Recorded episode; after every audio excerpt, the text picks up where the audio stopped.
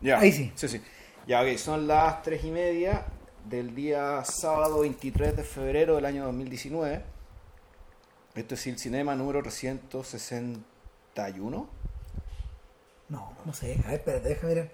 Bueno, no es tan importante. No, bien. El, el punto es que, bueno, no Es sabemos. otro capítulo más. No sabemos el número del, del- del episodio del podcast. Nos olvidamos porque llevamos Puta, como pasó cuatro- como, pasó como un mes, pues, o sea, cuatro semanas sin, Sí. Sin grabar. Lo que pasa es que entre que las vacaciones, entre que juega el Colo Colo, weón, que está ahí, Ah. da la weá. El punto es que, eh, Pero en vez de volver con una película, volvimos con dos. sí, eso, bueno, otra cosa, dado que no sabemos, la, no sabemos qué número de, de episodios es este, tampoco sabemos cuál es el nombre de este podcast.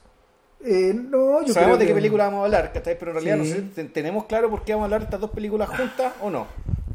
Yo creo que hace sentido en la medida de que ambas provienen básicamente del mismo equipo, del mismo equipo creativo, en último término. Ya, Eh, las películas son eh, Intensamente, Inside Out. Inside Out, de 2013, Eh, 2013 o 2014. claro, por ahí, y Zootopia, No, no, es 2015. 2015. Sí, creo que sí, porque la, la, la vi el otro día, la volví a ver en Bueno, Netflix, y, y Zootopia, que es 2016. 2016. Sí, por ahí es. Ya. El, el rollo es que eh,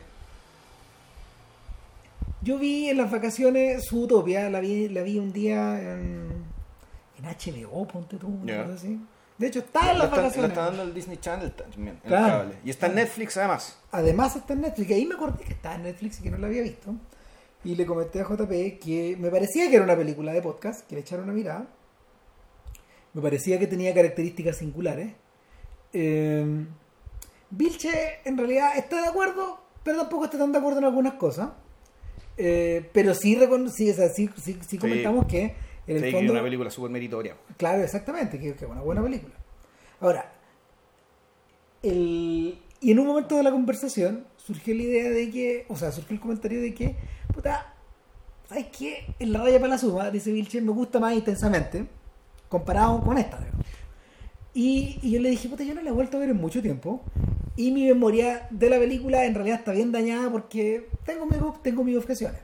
Sin embargo, en medio de esta, en medio de esta, mm, en medio de esta discusión, eh, sí hubo un factor en común. Que su utopia es una película hecha con total vocación pública, Sí. hacia afuera. En cambio, Inside Out es una película que está hecha básicamente, o preocupada básicamente, de lo que está adentro. Es como si de alguna forma estas dos películas estuvieran tirando de un hilo similar y eh, eh, en esta tarea de estirar llegaran a extremos opuestos o extremos, o extremos distintos de la misma cosa. A mí lo que me llama la atención eh, es básicamente la, la forma en que una empresa que en principio no debiera parecer tan diversa como Disney consigue esta diversidad de eh, consigue esta diversidad temática primero que nada con obviamente una, con películas animadas pero en segundo lugar con productos eh, independientes ¿qué pasa? al revés de lo que ocurre con Pixar en la última década en que en el fondo ha, ha sido la década del branching es decir, eh, se le dio a la orden una vez que una vez que Disney se traga a Pixar, se le da la orden a estos guanes, ya empiezan, a, empiezan a, A sacar salchichas, digamos, ya. Claro, claro, o sea, tenéis que, Juan, esta librería, weón, hay que reforzarla. Y reforcémosla con más de lo mismo. Y la segunda cosa es que en paralelo es en ese mismo momento donde, donde Disney en vez de hacer, eh, donde Disney empieza a hacer varias cosas al mismo tiempo. Disney se convierte en una suerte de ya, ya no ya no es un puro árbol sino que son varios árboles uno que contiene a Marvel otro que contiene a Pixar otro que contiene a Star Wars y otro que contiene a Walt Disney Animation Studios. Y hay varias presidencias repartidas. Sin embargo eh, el, esencialmente hay dos ramas de esa empresa que continuaron que continuaron expandiéndose en el tiempo una de ellas es Marvel y es un caso que está súper estudiado y, y lo hablamos en algún momento a propósito de las películas de superhéroes y no es un tema de este podcast, así que Chápala. Por ahora no. Por ahora no. O sea, en realidad aquí vamos a aplicar lo mismo que aplicamos con Batman. Es decir, Sí. si, si sale una obra más realmente maestra ¿cachai? de este subgénero y de esta casa Marvel, puta, yo creo que nos vamos a hacer cargo de ella. Claro. ¿cachai? Pero Sí. claramente no es nuestro no. principal. Por eso todavía- creo que todavía no ocurrió. No, no, además que hay un montón de dificultades para esta weá, digamos, y etcétera. Eh, ahora, ¿qué es lo otro que pasa?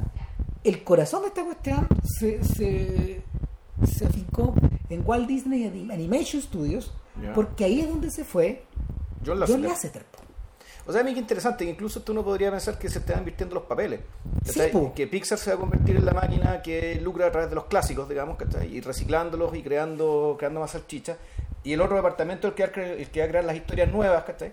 Claro. de las cuales pueden salir secuelas. De hecho, es el caso, es el caso de Zootopia. Zootopia claramente está estructurada, digamos, ¿cachai? para que la cuestión pueda seguir. Por ejemplo, claro. Pero no todavía. No, exacto, no todavía. O sea, el, lo que ocurrió en el fondo es que a Lasseter lo llevaron para para volver a inyectar para volver a inyectarle sangre a esta cuestión. Eh, Y por el- sangre hablamos de la creatividad suficiente para crear nuevos clásicos, nuevas sagas, nuevas mitologías, ¿cachai? Nuevos, nuevos mundos. Entonces. ¿qué, qué es lo que hicieron estos güeyes? Tomaron una decisión súper súper lógica. Eh, le traspasaron la librería de clásicos a la división live action. Claro. Es decir, ellos se van a encargar de ellos se van a encargar de hacer De la, rentabilizar con los clásicos de la época antigua. la Bella Durmiente. Exacto. Dumbo, Dumbo, bueno, puta, sí, eh, estamos viendo el libro de la selva, weón, Exacto. que- Y el Rey León. y va a llegar Arturo de nuevo, que probablemente alguna vez va a pasar de nuevo. Entonces, estos tipos quedaron con esa responsabilidad y Lasseter quedó libre. Eh, Lasseter quedó libre para básicamente hacer tres cosas: Frozen, Moana y Zootopia. Ya. Eh, exp- expandió las princesas, las expandió de una manera brillante, porque bueno, Frozen, Frozen por un lado, puta, o sea, eh, lo- lo- la gente de mi edad que tiene, que tiene, que tiene niñas, tiene hijas. claro, que tiene hijas, Juan, para ellas es súper importante. Saben las canciones. Casi una maldición. puta, Yo creo, yo creo que para el tipo que no lo disfruta, digamos. Ahora, yo, yo no lo he visto, entiendo que no es una mala película. Em, O sea, para nada. Bueno, Claro, el tema es que tiene la mala. Le, le ganó el Oscar, bueno, a la película Miyazaki, pues entonces, Claro. pues, sí. o sea, puta. ah, Entonces, el caso de Moana es más interesante porque Lasseter y, y su equipo directamente, eh, directamente crearon una variación en torno a lo mismo, pero con, eh, con elementos notables. O sea, primero que nada, la apariencia física de nuestra princesa. Eh, corresponde, corresponde a una persona, a una persona del Pacífico. Claro. O sea, O sea, una hawaiana. Exacto, Bueno, exacto, ¿no? Y no, no- y- no- no- no- es una princesa estilizada, va, va un poco en la misma, va un poco en la misma vía visionaria de los tipos que en el fondo hicieron Mulan y, y que se enfrentaron a un montón de problemas en su, en su momento. Eh, Mulan, que se va a convertir también en una película live action, todo esto. No, sí, sí, Sí. sí, sí. Con Chancy G. No creo, ojalá, alguien más joven. Ojalá algo parecido. Bueno, el. Y. eh, y después de eso, nada, pues hacer su utopia. Y pensar también claramente en Frozen 2. Ya. Porque esa se viene. El otro día la, el otro día la adelantaron.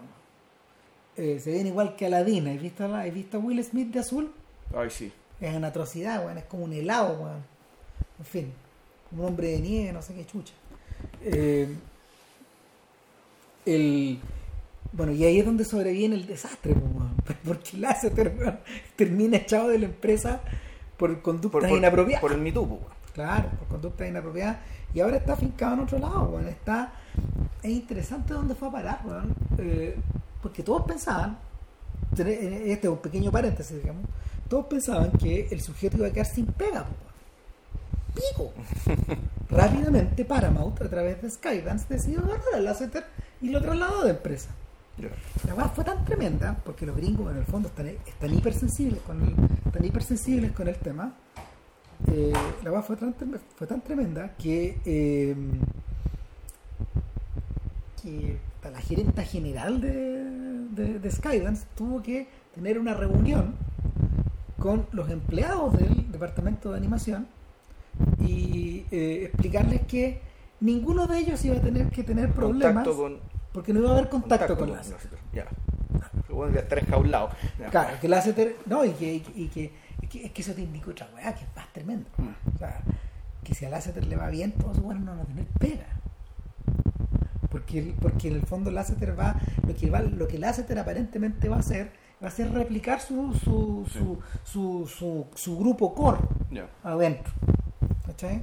La, la más sospechosa de todas es que hace tres semanas atrás más o menos, Lee Unkrich, uno de los hombres detrás de Toy Story y detrás de Up, anunció que se iba de Pixar. Ah. ¿Y a dónde se va, weón? ¿Y es un hecho que se va para allá? No, no, no, no, yo creo que no, no, no, no lo van a avisar, pero este weón, este weón, yo- si está la CETER ahí, weón, yo creo que un Critch, weón, que es un, que un tipo que ha trabajado con él como 30 años, porque un Critch es uno de los pequeños enanos, weón, de Pixar que, que está desde el principio.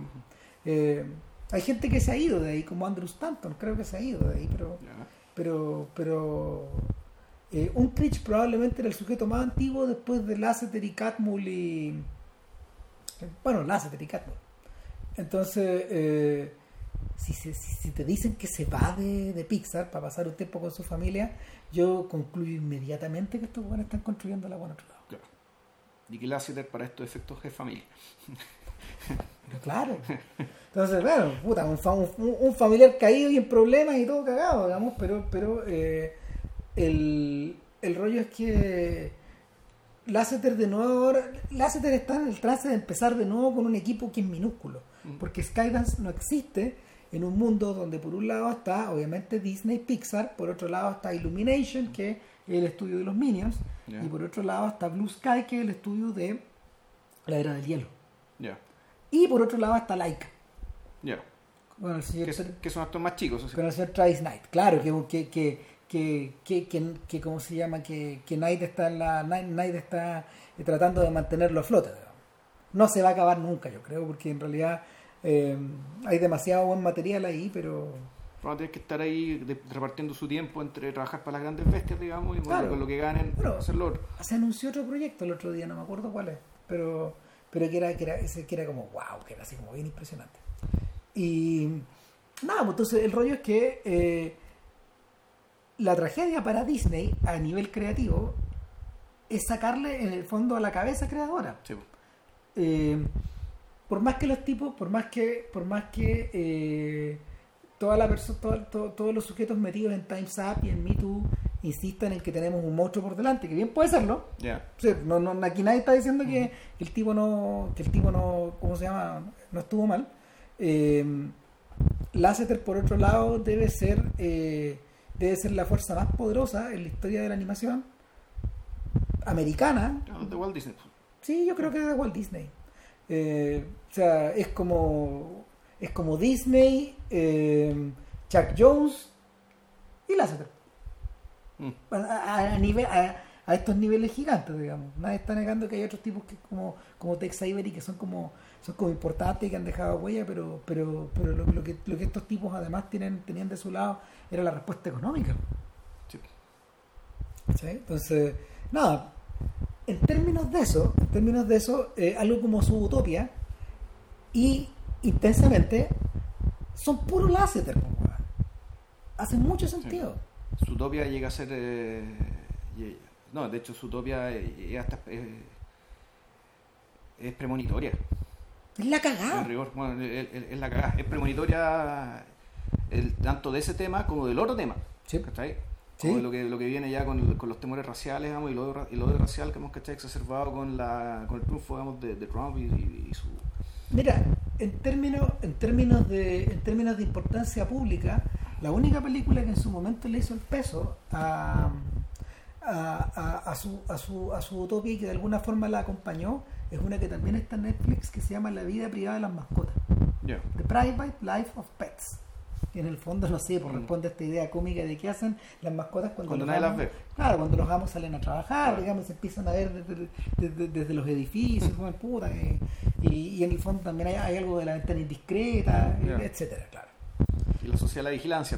Eh, que la forma de saberlo en realidad es más fácil. Poner una cámara en tu casa y listo. Y eso Eh, lo que hace tu animal. Exacto. Ya. Entonces, está esa weá. ¿cachai? Pero, pero porque la. el otro impulso importante en términos, el, el otro impulso, el, el- el impulso justo anterior a- en términos temáticos es el que había dado Los Increíbles.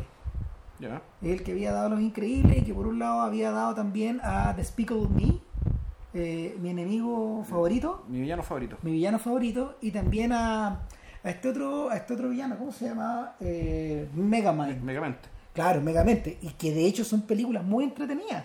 O sea, eh, las del villano y Megamente son la raja, digamos, son muy entretenidas, y- pero, pero son, son hijas del árbol de. Son hijas del árbol de los increíbles, hijas de esta. ¿Cómo se llama? De alguna forma, de alguna forma conviven con los superhéroes, pero precedieron. O sea, son, evidentemente eso. Y también, y también son, son hijas de, son hijas de ese impulso, son, ese- son hijas de ese impulso hacia la alteridad, hacia el diferente, Sí. ah, que, que, que impulsó Tim Burton. Y que todavía tiene olas. Que todavía tiene olas fuertes y que, y que el año pasado finalmente alcanzó, alcanzó el tope de su expresión con, con la fuerza, con la forma del agua. Con la forma del agua y, y- y Guillermo del Toro, que, que en el fondo, no sé, recibieron el premio Oscar que debiera haber ganado Tim Burton en algún momento. En algún momento y que este weón no, no, no llegó nomás. Sí, creo, que, creo que en algún momento parece que lo discutimos. Pero, pero claro, el, el- es, el final de este, es el final de este camino. Tan así que Barton en realidad está haciendo cualquier otra weá. Ya, ya renunció a renunció a eso. O sea, la, la, la última, la versión descalabrada de eso, eh, este, esta película que él hizo sobre, sobre Miss Peregrine y, y su hogar de chicos peculiares. Ya. Ah, Sí. Pero bueno, el nada, entonces ese es como el, ese es como ese es como el panorama. Entonces, eh, evidentemente que su utopia eh, la vida privada de las mascotas en mucho menor medida y yo siento, yo siento que Toy Story 4 van en esa dirección. Tengo toda la tincada. O sea, yo Toy Story 4 lo único que vi fue un tráiler. eh, y un tráiler bien enigmático, ¿cachai? Y bien minimalista también. Y un decir, o sea, no, no puedo decir mucho más que eso. Mm. Realidad, quién sabe. Pero tú lo describiste bien el otro día, es como una ronda donde No, van es todos una los ronda donde están todos los juguetes. Claro. Donde están los, donde, y con la canción de Judy Collins, de, de- en realidad de esta canción es de, Johnny Mitchell. No, no, es De, Johnny Mitchell, sí, Both. Sides Now. de What's This Now, claro. En el fondo, en el, en Pero la versión de Judy Collins es la versión con el, con el, con el clavicordio, famosa. ¿cachai? Es- es- claro. La versión famosa. la que aparece en Mad Men. Exacto. Y entonces eh, está, está este paneo mostrando a todos, no sé, no me acuerdo si es con paneo o con cortes, mostrando uno por uno a todos los personajes, a toda esta familia de A juguetes. toda esta gente fondo. que uno quiere tanto, etc. Claro, toda esta familia que todos conocemos, entonces está la, la, está a la ronda, digamos, ¿cachai? Eh, no sabes en qué circunstancias están, no sabes si están recordando el pasado, no sabes si están con la nueva con la nueva dueña, que es la niñita a la que le entregará los juguetes al final de la tercera película. De, nada de eso, eso no, no, no se dice en ninguna parte. Hasta que eh, esta ronda, esta música, bien circular además, bien como, como el rondo, digamos, de repente se interrumpe porque aparece un juguete diciendo, oye, pero yo no soy de aquí. Y, y se, se desarma toda la ronda, empiezan a chocar entre sí, va, queda la, queda la cagada y saca el trailer. Se- cunde el caos. Exacto. Entonces, por la descripción, cuando, cuando o sea, en, la descripción y cuando uno lo ve, te queda la sensación del otro, Sí, de la presencia del otro, igual que igual que en estas otras películas, ¿cachai? Y puta, no cortemos el huevo. Toy Story 4 es hija de Lasseter. Si es una cuestión que estos ganes han estado desarrollando, creo que por 7 años.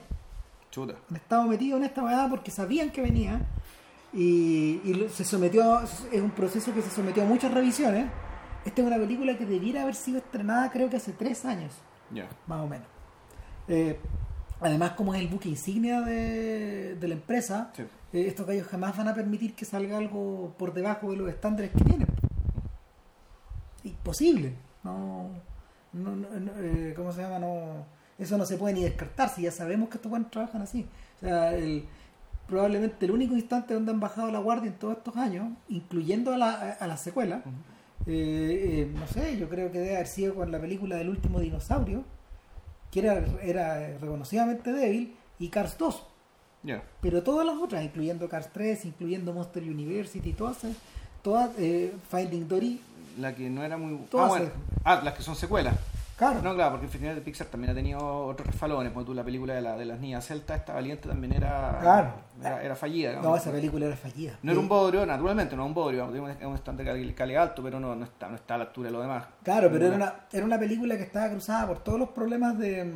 Ahora uno puede de- de- divisarlo con mayor con mayor exactitud, pero era una película que estaba cruzada por todos estos problemas eh, de convivencia al interior del estudio, porque ese filme, en ese filme la directora, porque iba a ser la primera película dirigida por una mujer, etcétera, etcétera, fue reemplazada por un hombre. Eh, porque la, la cultura de trabajo no se adaptó nomás. Ya. no se adaptó nomás y, y claro, los tipos pasaron la máquina, pasaron la máquina sabiendo que, que podía haber repercusiones después. Eso, eso en, el, en el escenario actual ni cagando era ocurrido.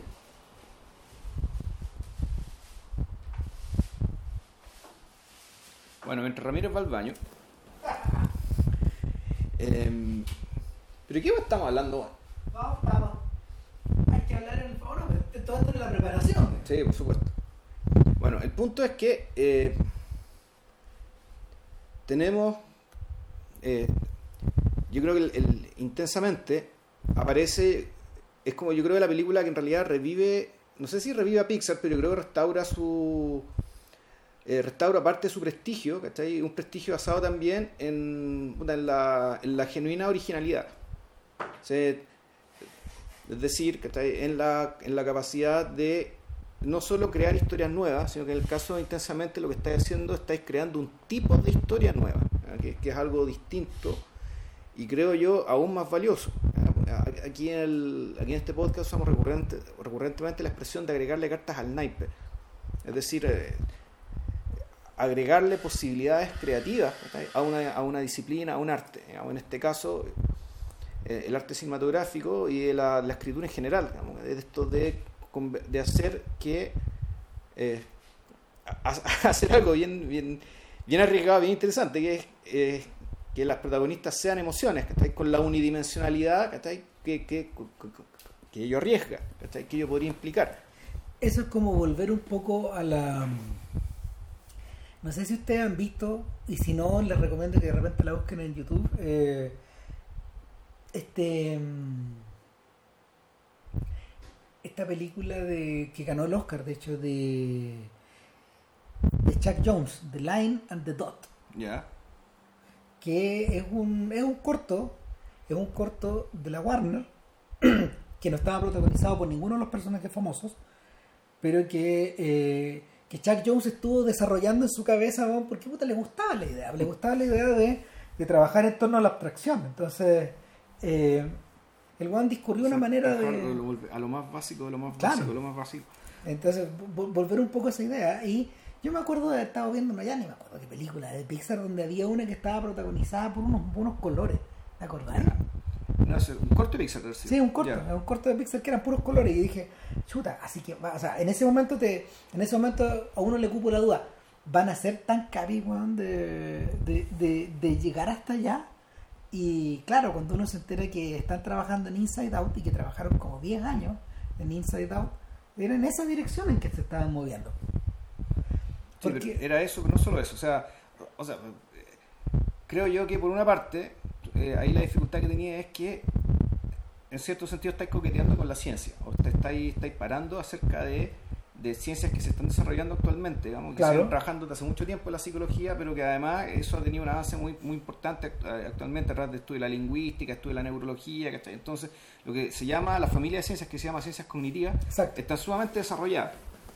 Y, y, esta, y esta película, eh, en el fondo, ya se monta ¿cachai? sobre eh, los distintas, distintos avances ¿cachai? que estas disciplinas agrupadas bajo ese nombre han tenido en estos años. Eh, tuvieron además la intuición brillante, digamos, ¿cachai? de, eh, en fondo, de, de crear esta trupe de emociones ¿cachai? sobre la base de lo que se ha estudiado menos ahí, de lo que se respe- respecto a la, a la morfología del cerebro. Eh, de además, bueno, como esta es una película para asignarle un color a cada uno de, los personajes, a cada una de estas emociones. Y yo creo que lo más meritorio, y, es la razón que ahora cuando Ram me dice que estuvieron trabajando 7, 8, no sé cuántos años, es que hicieron algo que es muy poco habitual, que es contar un tipo de historia nueva, y sin embargo, ser capaces de integrar las reglas que van a, que van a regir este tipo de historia en la rama de una manera tan fluida ¿cachai? Y tan, tan económica que la película duró una hora y media. ¿cachai? Cuando, puta, cuando Christopher Dolan, otro tipo que trata de inventar historias nuevas o crear historias, ¿cachai? toma tanto tiempo. él tiene que explicar las reglas, ¿cachai? Y yo lo, yo lo defiendo por eso. Es necesario hacerlo, pero la gente Sí. dice, ah, puta, que va más fome la cuestión, ¿cachai? Yo no, está bien. Si querías entender la película y disfrutarla, tienes que entender las reglas. Pero él se toma el tiempo para hacerlo, sus películas son largas. Aquí intensamente, la película dura una, una- una hora y media. Te cuento una cuestión que creo yo que nunca se había contado así, de esa manera. ¿Cachai? En, puta, en 90 minutos. Entonces yo digo, esto, esto ya- eso ya de por sí la convierte en un, en un clásico instantáneo.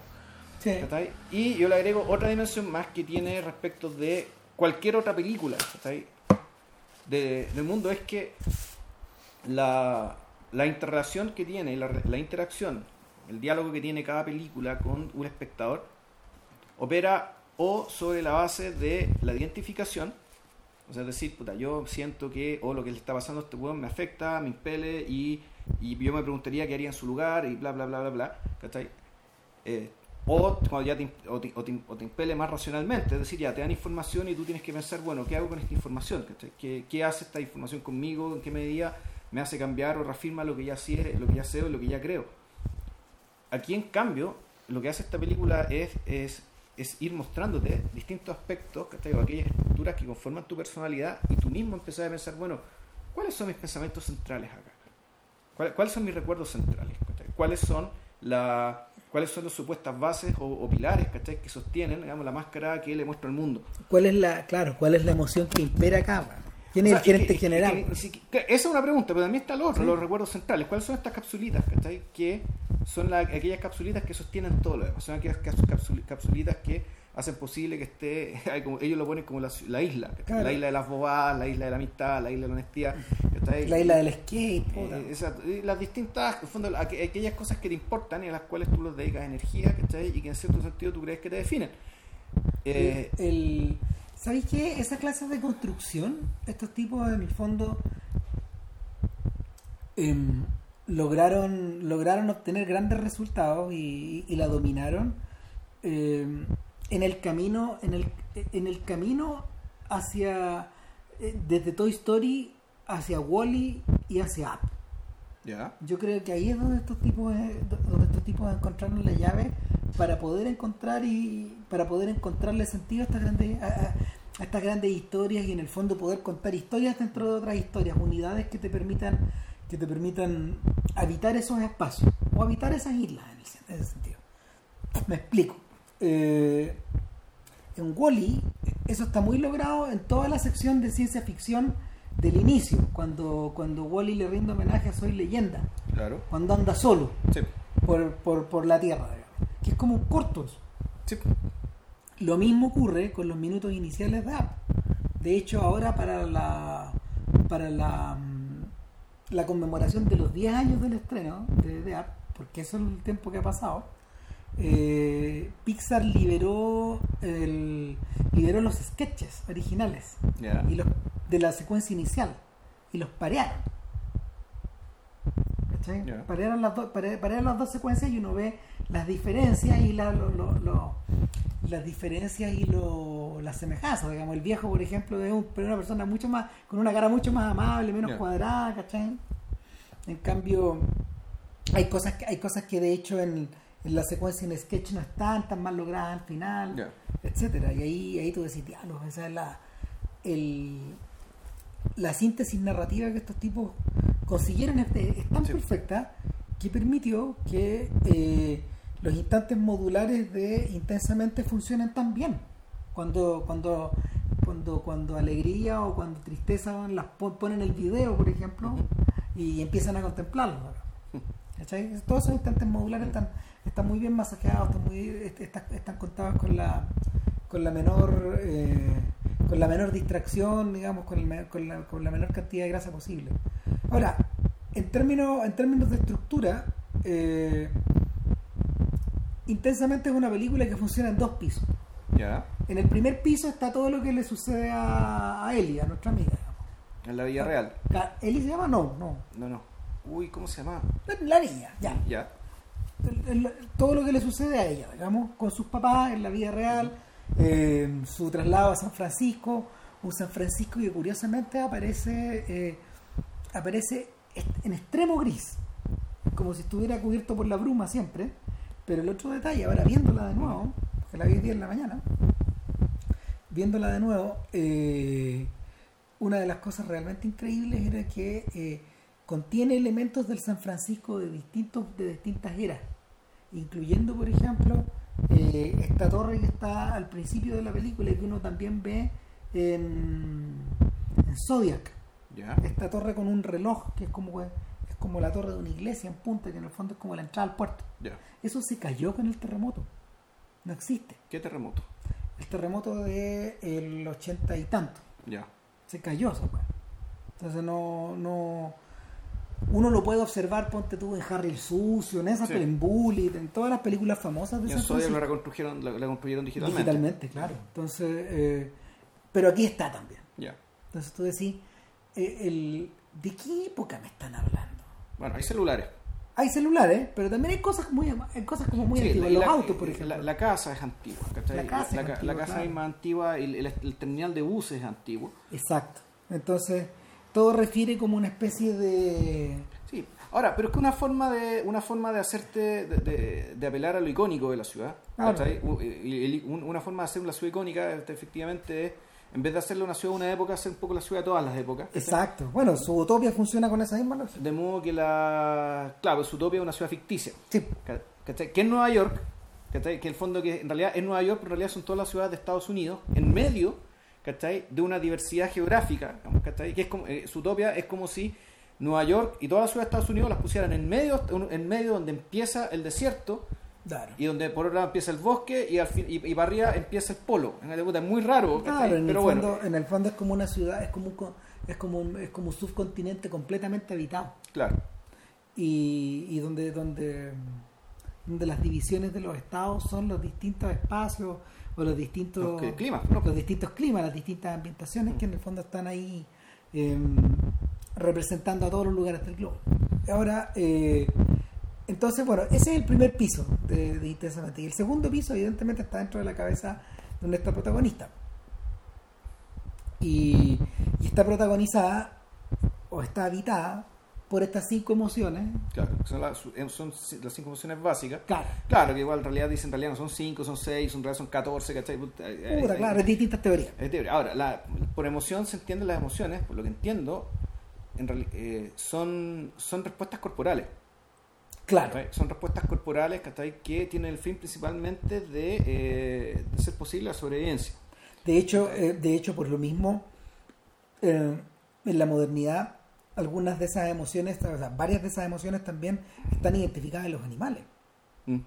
Por lo mismo, por, por la idea de las respuestas corporales. Son respuestas corporales, entonces, eh, y al menos tres de ellas ¿cachai? responden ba- ba- básicamente a amenazas físicas reales. Digamos.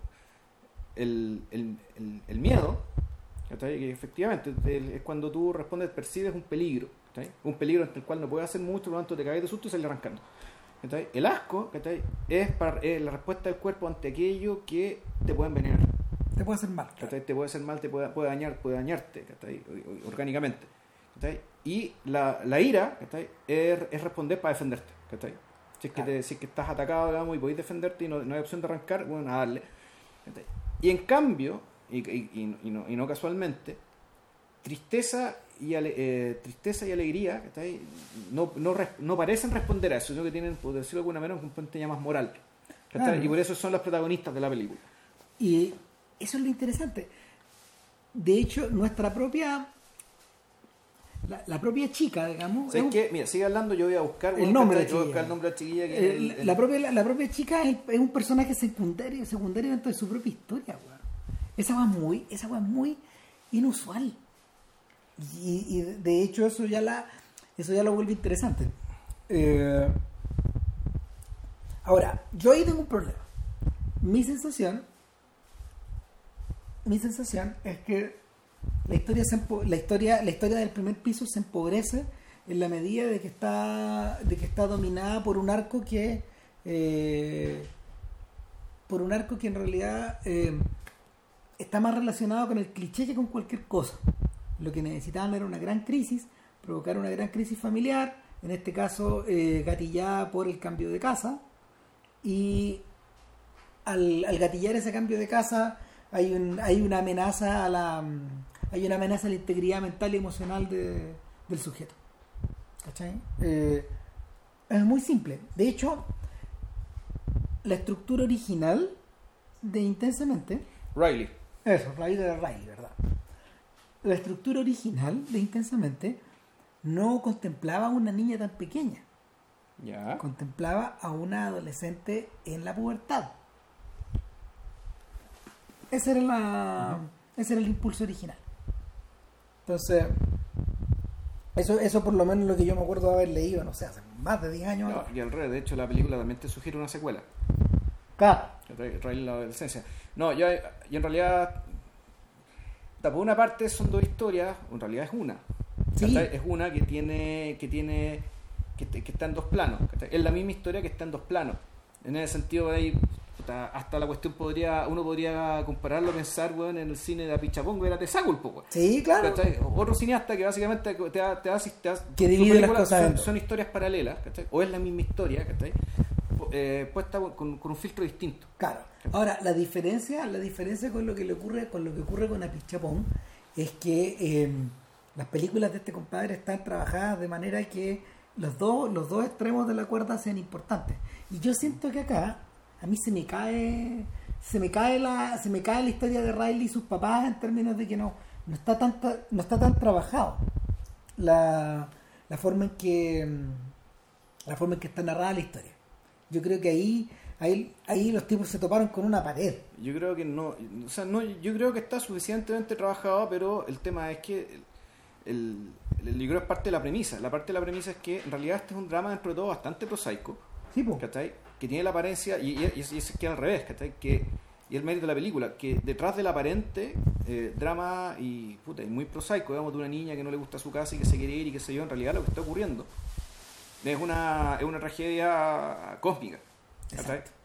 Entonces, el, es una tragedia cósmica, pero que al mismo tiempo convive, y por eso, que, y esa es otra cosa además, la, que la historia parece prosaica versus, el tour de force que tiene que hacer alegría con tristeza principalmente, por volver al, al fondo del centro de la ciudad. Y, y entonces tenías, entre comillas, compitiendo, puta, un drama familiar, ¿cachai? Eh, la, donde está eh, un drama familiar de una familia cualquiera, digamos, ¿cachai? con el mago de Oz. ¿cachai? Y, pero el punto es que la yo creo que es un yo creo que es un error ver la película con, con, hacer comparar una cosa y la otra, sino que hay que entender ¿cachai? que la, precisamente el mérito está en que, eh, o más que el mérito, la, la intención que está ahí, es hacer evidente que detrás de, de, de todo drama humano, ¿cachai? ya sea real, ya sea ficticio, ¿cachai? ya sea de la persona, también de la persona que te está cortando el ticket para entrar al cine, ¿cachai? o del chofer que anda en la micro, digamos, ¿cachai? y que de hecho la película se hace cargo de eso al final. Eh, de, detrás de cada uno de ellos, digamos, ¿cachai? Está este mago de bueno, ¿cachai? Que acabamos de ver como historia paralela con, con pelotitas de colores. Claro. ¿cachai? Y por eso es que además la película hace una apelación, siendo una película súper privada, ¿cachai? Hace una apelación también hacia, eh, y, y, lo hace de además de manera tácita, ¿cachai? Ni siquiera de manera explícita. Eh, pues hace la apelación a la comprensión al otro, a ponerse en lugar del otro, a entender el otro, digamos, ¿cachai? Que básicamente, digamos, en, en las cabezas de cada uno de nosotros, ¿cachai? Se eh, se está dando una guerra, se está dando una batalla, se está dando, o, o se está dando una, una epopeya como, como, el mago de Oz. Entender el interior del otro. Exacto.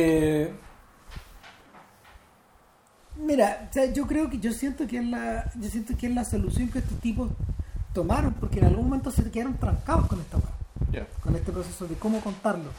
Eh, hubo un montón de hubo un montón de borradores hubo un montón de borradores que llevaban a callejones sin salida, uh -huh. porque no tenían... Eh, este era un desafío nuevo para tocar. Obvio, pues sí, es ahí la dificultad, si esto es algo que no se había hecho. Claro. Es una carta nueva en el naipe. Entonces, eh, eh, no estoy seguro si es complejizarlo o avanzar en una dirección donde hay que volver a escribir las reglas. O es que más interesante todavía, porque mal que mal, la, es que aquí también, además fueron al revés, uno podría decir que fueron, más que complejizar, fueron al origen de todas las cosas, ¿cachai? El, ori el, origen de todas las cosas, ¿cuál es? eh, son los personajes arquetípicos, ¿cachai? Mm. Son, los, son las mitologías, donde se espera que Marte siempre actúe de una manera, Atenea siempre actuar de una manera, Zeus siempre actuar de una manera, ¿cachai? Entonces aquí, en realidad lo, lo que hicieron ¿no?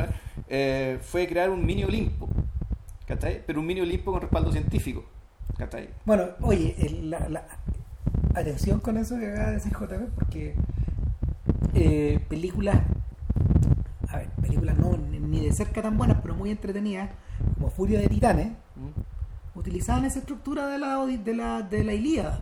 Ya, Porque la Ilíada también transcurre en dos pisos, pues, weón. claro, todo el rato. Eh, y de hecho, eh, cuando uno se la lee, puta, son más entretenidas las intrigas de los dioses, las tremendas Claro. cagadas, porque Homero siempre tiene puta, más dificultad a la hora de hablar de, de los aqueos, de los soldados, de, Y de los troyanos. y de los, claro, y, y- y de los troyanos, ya que eh, en el, el mundo el mundo de los hombres parece insoportablemente pesado rodeado de eh, rodeado a ver poblado poblado de impulsos de emociones de dilaciones de tramas de de, de, enfrentamientos de discusiones en cambio el mundo el mundo de los dioses es veloz es alado Claro. es dramático O sea, pero claro, en todo caso, el, el punto es que si- sigue sigue siendo, digamos, el, el terreno de niños caprichosos. ¿cachai? Porque los dioses son eso. son niños ¿cachai? Son niños caprichosos, ¿cachai? Y prácticamente omnipotentes, ¿cachai? En cambio, y, y no, y no- no conocen el miedo, ¿cachai? No conocen la mortalidad. Entonces, por lo mismo, claro, el mundo del hombre es pesado, ¿cachai? Porque las decisiones de los hombres tienen consecuencias, ¿cachai? Eh, Sí. consecuencias atroces, ¿cachai? En, en- en seres frágiles. O sea, la, la- una de las cosas más una de las cosas más insólitas de la Ilíada es que el individuo más dinámico en la historia de la humanidad, Aquiles, Aquiles, claro. Aquiles, claro, este hombre incomparable, está sumido en la inopia y en la en la estasis, pues, weón. no sabe, no- por largos momentos no sabe qué chucha hacer. Entonces eh, no hay no hay manera de no hay manera de volver a poner estos estos engranajes en marcha y cuando la cólera se libera con tu madre, no se puede parar, pues. Claro. No se puede parar porque, porque finalmente le quitaba las cadenas a esto. Claro, y, y al mismo tiempo, digamos, ¿cachai? Y, y, y, su- muerte es a través de un detalle, de una minucia. Exacto. ¿cachai? Entonces ahí eh, volvemos a la idea de fragilidad, esa fragilidad que en el mundo de los dioses no es tal. Existe. Ahora, ojo, la... eso no es tan intensamente. No. ¿cachai? Porque Joy, es, Joy está a punto de quedar en el olvido, por ejemplo. Sí. O sea, la, el- el- la, la fragi- la fragilidad huma- humana, en este caso, la fragilidad de Riley en este, en este, en este momento, digamos que, que todo parece colapsar, le pudo, le pudo haber quitado la alegría para siempre. Tal cual. Se, se alcanza a sugerir eso. Claro, ¿no? Y, y Ahora- lo otro que, y lo otro que la película también me... eh, yo creo que a uno también lo deja bien choqueado el hecho de que ella se salva gracias a la desaparición de un personaje. Que el personaje Bing Bong, que este, que este amigo imaginario. Que puta, que, que el. A ver. Bing Bong es lo más parecido que tenemos a un personaje de un filme animado eh, tradicional. ¿Cachai? Y, y en el fondo es el comic relief, eh, es el sujeto, eh, eh, es el- es el sujeto deschavetado, digamos, y, y, y- y es, un, y es un personaje que eh, es un personaje que eh, vive en Imaginary Land, Claro. en Imaginary Land, que en el fondo es como el reino mágico. Exacto. Cuando uno mira hacia el fondo están, las están las torres del reino mágico Sí, de Disney, en una broma interna de estos.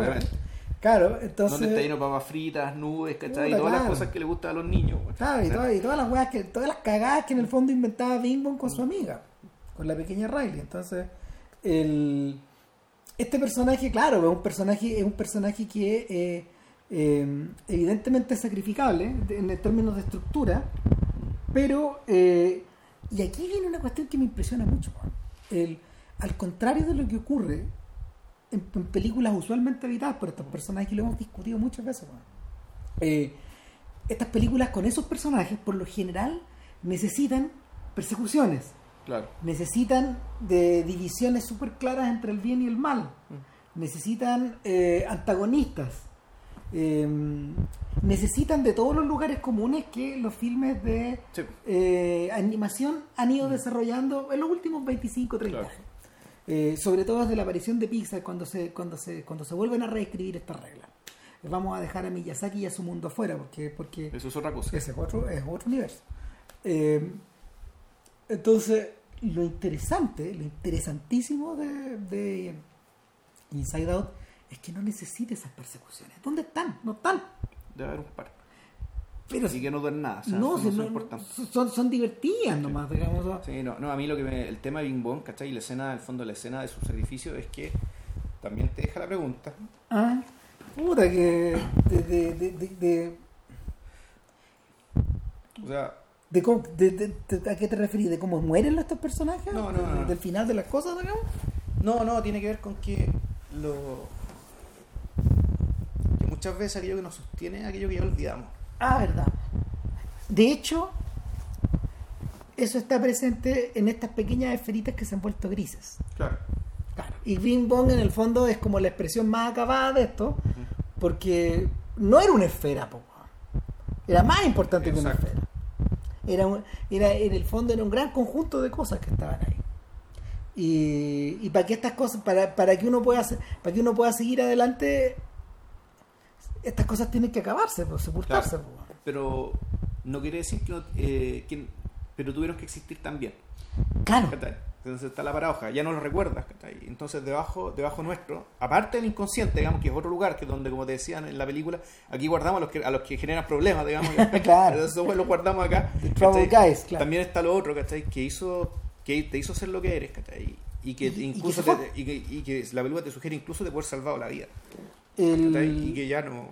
el- es bien impresionante porque eso también se aplica cuando tú lo cuando tú lo cuando tú cuando tú pensás en la propia historia de Disney eso también se aplica lo vamos a hablar lo vamos a hablar en términos de cuando cuando cuando, hablemos de su utopia hay cosas que Disney creó que hoy día hoy día no las pueden ni nombrar estos huevones Mm. ¿cachai? y sin embargo son las huevas que han sostenido el edificio Ya. eh, que y que Disney ha tenido que olvidar a la fuerza weón. y el y puta, lo, lo interesante lo interesante es que los tipos que han terminado por lidiar con eso pre- precisamente fueron Lasseter y su gente pues, lo- los, los sujetos con conciencia histórica porque estos guanes sí entienden de eso Exacto. ¿cachai? Sí entienden de eso, o sea, la, la presencia la presencia de este personaje disparatado que los mete a este mundo de abstracción, por ejemplo, que es uno de los grandes puntos, una de las secuencias más divertidas de la película, digamos, cuando, cuando se empiezan a convertir en el punto Sí, y la línea, Exacto, sí, po. sí, claro. ¿Cachai? Retrocedemos hasta el punto y la O sea que línea. en el fondo, lo, que- lo- lo- lo que ocurre en la práctica es que se. En el fondo eh, van va- se, se les va depurando sus dimensiones. Entonces, a la medida que sus dimensiones van siendo depuradas, ¿cachai? Cuando de, de 3 pasan a 2, después pasan prácticamente a 1, además se les permite salir. Claro. Entonces, y efectivamente el punto de línea, más que el punto de línea. Y bueno, y lo otro que esta película tiene, ¿cachai? Y que en el fondo también tiene con Toy Story, es el es la relación paternal ¿cachai? de las emociones, así como los juguetes respecto al niño. Ah, claro que sí. Eh, y el- me acordaba de esa frase del hijo del el hijo del el hombre es el padre, eh, perdón, el hijo es el padre del hombre. Ya, Child el is niño, the el father niño- of the el man. niño es el padre del hombre. Claro, Child is the father of the man. Que, porque el, precisamente estos, estos pequeños impulsos primarios son finalmente quienes quienes operan como quienes operan como agentes protectores o, o agentes paternales. De hecho, el, el grave problema que tiene Joey es que she can let go, no puede Sí. no puede dejarla ir. Finalmente, en, en circunstancias de que por haber sido una niña tan querida, eh, la, la, la emoción que prima en la vida de Riley es alegría, pues, weón. Sí, sí, sí.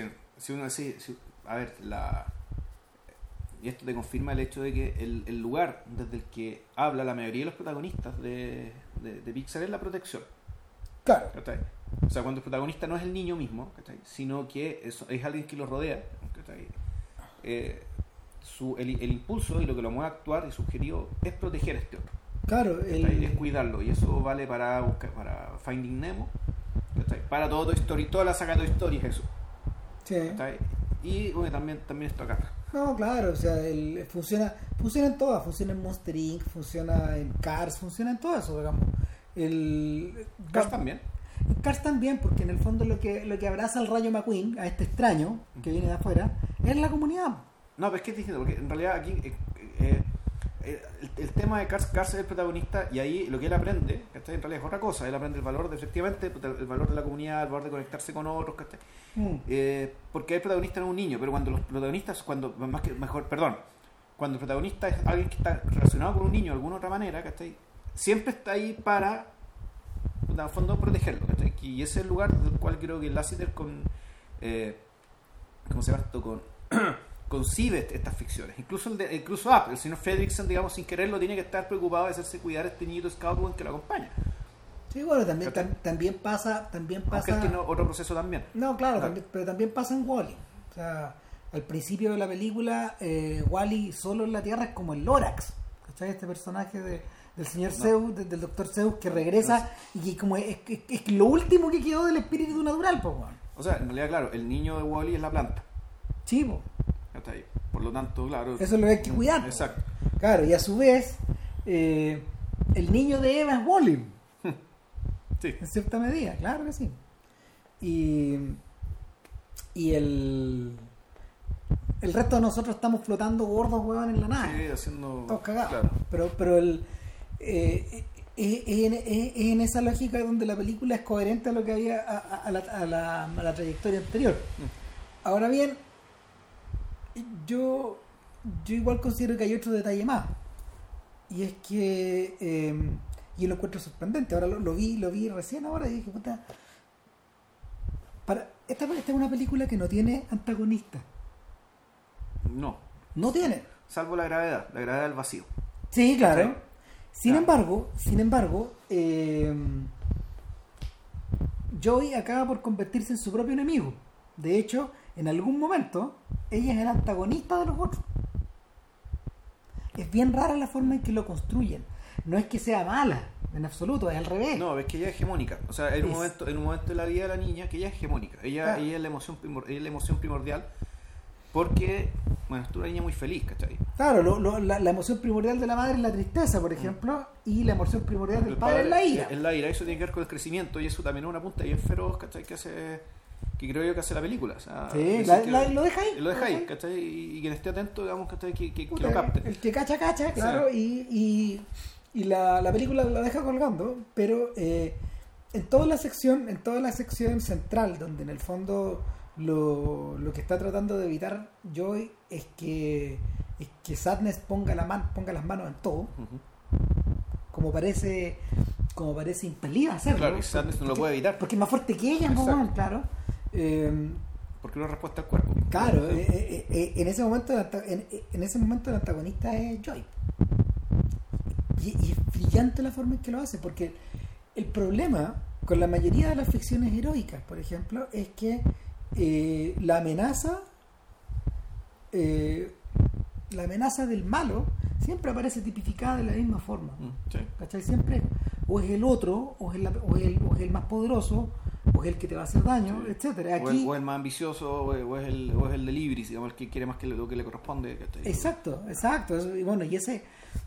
eh, una de las cosas choras que tenía, una de las cosas choras que tenía Valiente, y que yo creo que se utilizó para esta, era la sensación de que tu papá, en el fondo, el papá de, el papá de, de Valiente, De Fiona, creo que se llama. de Fiona, claro, el, el papá de, el papá de esta chica era, era precisamente uno de los tremendos puntos en contra de ella. Claro, pero no porque no la quisiera, sino que porque él también tenía la hegemonía. Sí. Eh, eh, Y, él era, claro, y además él, él era responsable por algo que iba más allá que él y que él tenía que conservar dada su responsabilidad. Claro, po, O sea, no tenía, era- su pega era una weá muy complicada. Exacto. y, que, y que curiosamente Valiente no lo desarrolla tan bien como lo desarrolla cómo entrenar a tu dragón. Mm. Que, Sí, que en el fondo Que es una mejor película. es mucho Sí. mejor película. Y, y, y el, y, y- y- finalmente es la- es la- es la- eh, para, esta, para, la- para la generación de, de Juanito, por ejemplo, es, la, es, la, es la ficción canónica heroica sí. de niños. Esa es. De hecho, no sé, hay un montón de, hay un montón de gente que ahora tiene como 15 años que está fascinada viendo la tercera parte. Sí. Yo la única objeción que tengo, ¿cachai? Es que es la forma en que te muestran los dragones. Sí, estamos de acuerdo. Que un que eso no es un dragón. No, que empezar, cre- digamos, claro, es un no. perrito, digamos. Claro, un perrito no, con alas, ni, ni siquiera. No, claro, y cae, cae, cae, cae dentro un poco de la caricatura, de la Sí. de la caricatura, claro. Y, so- eh, y, y- y supone sobre todo a la, a la tremenda fuerza con la que irrumpido Game of Thrones. Que en el fondo, Mm. puta, claro, la representación canónica de los dragones de esta era es esa. No, y así ha sido siempre. Y siempre ha sido el, así. el- el mostrar a los dragones de esa manera fue algo que creo que era gratuito, innecesario y condescendiente. Claro, por eso me, por eso me cagaba la risa con el video del cabro chico de Chimuelo, pues, weón. Si en el fondo, claro, pensó en Chimuelo, pensó en el dragón, pues. Chimuelo se llama el, dra- el dragón negro Chimuelo, pues. El niñito que entierra a Chimuelo en el suelo, el pajarito que se murió, Sí, sí. claro. ¿Y qué tiene que ver eso con el dragón? Se llaman igual, pues, ¿Cómo, cómo ¿Que el dragón se llama Chimuelo? Sí, pues. El dragón negro es Chimuelo, en la versión en español. Ah, Esa es la razón de por- ¿Por qué el pajarraco se llama Chimuelo? ¿Dónde sacó Exacto, ese nombre? señor. Ay, no, un nombre chileno, güey. No, Qué decepción. no, es un Ya. nombre mexicano, eso de chimuelear yo creo que debe ser mexicano. po. Pero ahí está el, eh, O sea, ese dragón más que mascota era un hermano, güey. Exactamente. Exactamente. O sea, yo creo que el niño, el niño bueno, en su, en su infinito ingenio. eh, Ese niño es un crack, es un talento. Ojalá no llegue nunca a la tele chilena, weón, que se lo lleve con Arno, Arno Bryan o algo. Bueno, en fin. El, el, el rollo es que, claro, trasladado, trasladado, trasladado a eso, eh, em, cuando, cuando uno- hace todas esas operaciones, uno se da cuenta hasta qué punto Inside Out es singular. Ahora, tengo una pequeña obsesión con la representación física de Sadness. Yo creo que no debería haber sido gorda. Una gordita con lentes. No está para estos tiempos. Ya. Claro, la gordita con lentes no me funciona ahí. Eh, lo... No, pero no, el, el tema al revés. Sí funciona. Y el problema, y, y sí funciona porque hay muy buenas razones para que sí funcione. Eh, y el tema, dejémonos de weas, ¿cachai? Tú mismo acabas de decir, weón, todo el planeta, todo el puto planeta desarrollado está prácticamente está gordo, weón. Ah, claro, tiene que ver con eso. Eh, Incluyendo este, este, este, este, este fondo subdesarrollado, weón, también está, también está gordo, weón. está lleno de balones de gas. ¿cierto? Sí, puta, sí, weón. Puta, a propósito. Bueno, pero eso es otra historia. Esa es otra historia. Eh, entonces, el... Nada, pues de, ca- de, de- de- de cara a la solución, ahí son los breves momentos donde en el fondo Pixar revierta su teoría weón, de la persecución. O del llegar rápidamente a algún lado. De imprimir, de imprimir velocidad. Ahora, pero la, la solución que encuentran para que ellos puedan finalmente llegar a llegar a la también es una solución bien enigmática, ¿cachai? Que consiste bien absurda, pero bueno, como esto es un mundo, eh, esto, esto está en la mente de alguien, digamos, ¿cachai? Puta, tú, te la tragáis, porque básicamente arman un puente, pero un puente hecho con réplicas, ¿cachai? Del cabro que le gustaba a Riley. I will die for Riley. I would die for Riley, No, claro. si ella se lo inventó. Que la, claro, que, que es una fantasía que vendría a ser Robert Pattinson de los, de los vampiros y, qué sé yo, pero Es un poco así, se ríen un poco de Se esa ríen weá, de eso, obviamente, ¿cachai? porque digo, y además vive en Canadá, pues. Claro, y del, del- de, este, de este, claro, este roman- romanticismo enlatado, ¿cachai? Pero lo interesante es que la exacerbación, ¿cachai? De esta, de esta figura, en el fondo, de, de esta forma del deseo, ¿cachai? Es lo que mantiene viva esta niña. Ah, interesante. Eso es lo que, eso es lo que te dice la película, ¿cachai? En el fondo es, la- es la- es este deseo y la promesa, ¿cachai? Implícita en la obtención de este deseo es la que permite que estos dos que estas dos emociones finalmente lleguen a la torre de control, weón, y, y pongan esta weá en orden, ¿cachai? Esa weá es chacal, weón. Eh, O sea, figurarse así de bien weón. Eh, putas, eh, sí, no sé, pero puta, sí fue, weón, ¿cachai? El, eh, esa es la conclusión a la que uno llega.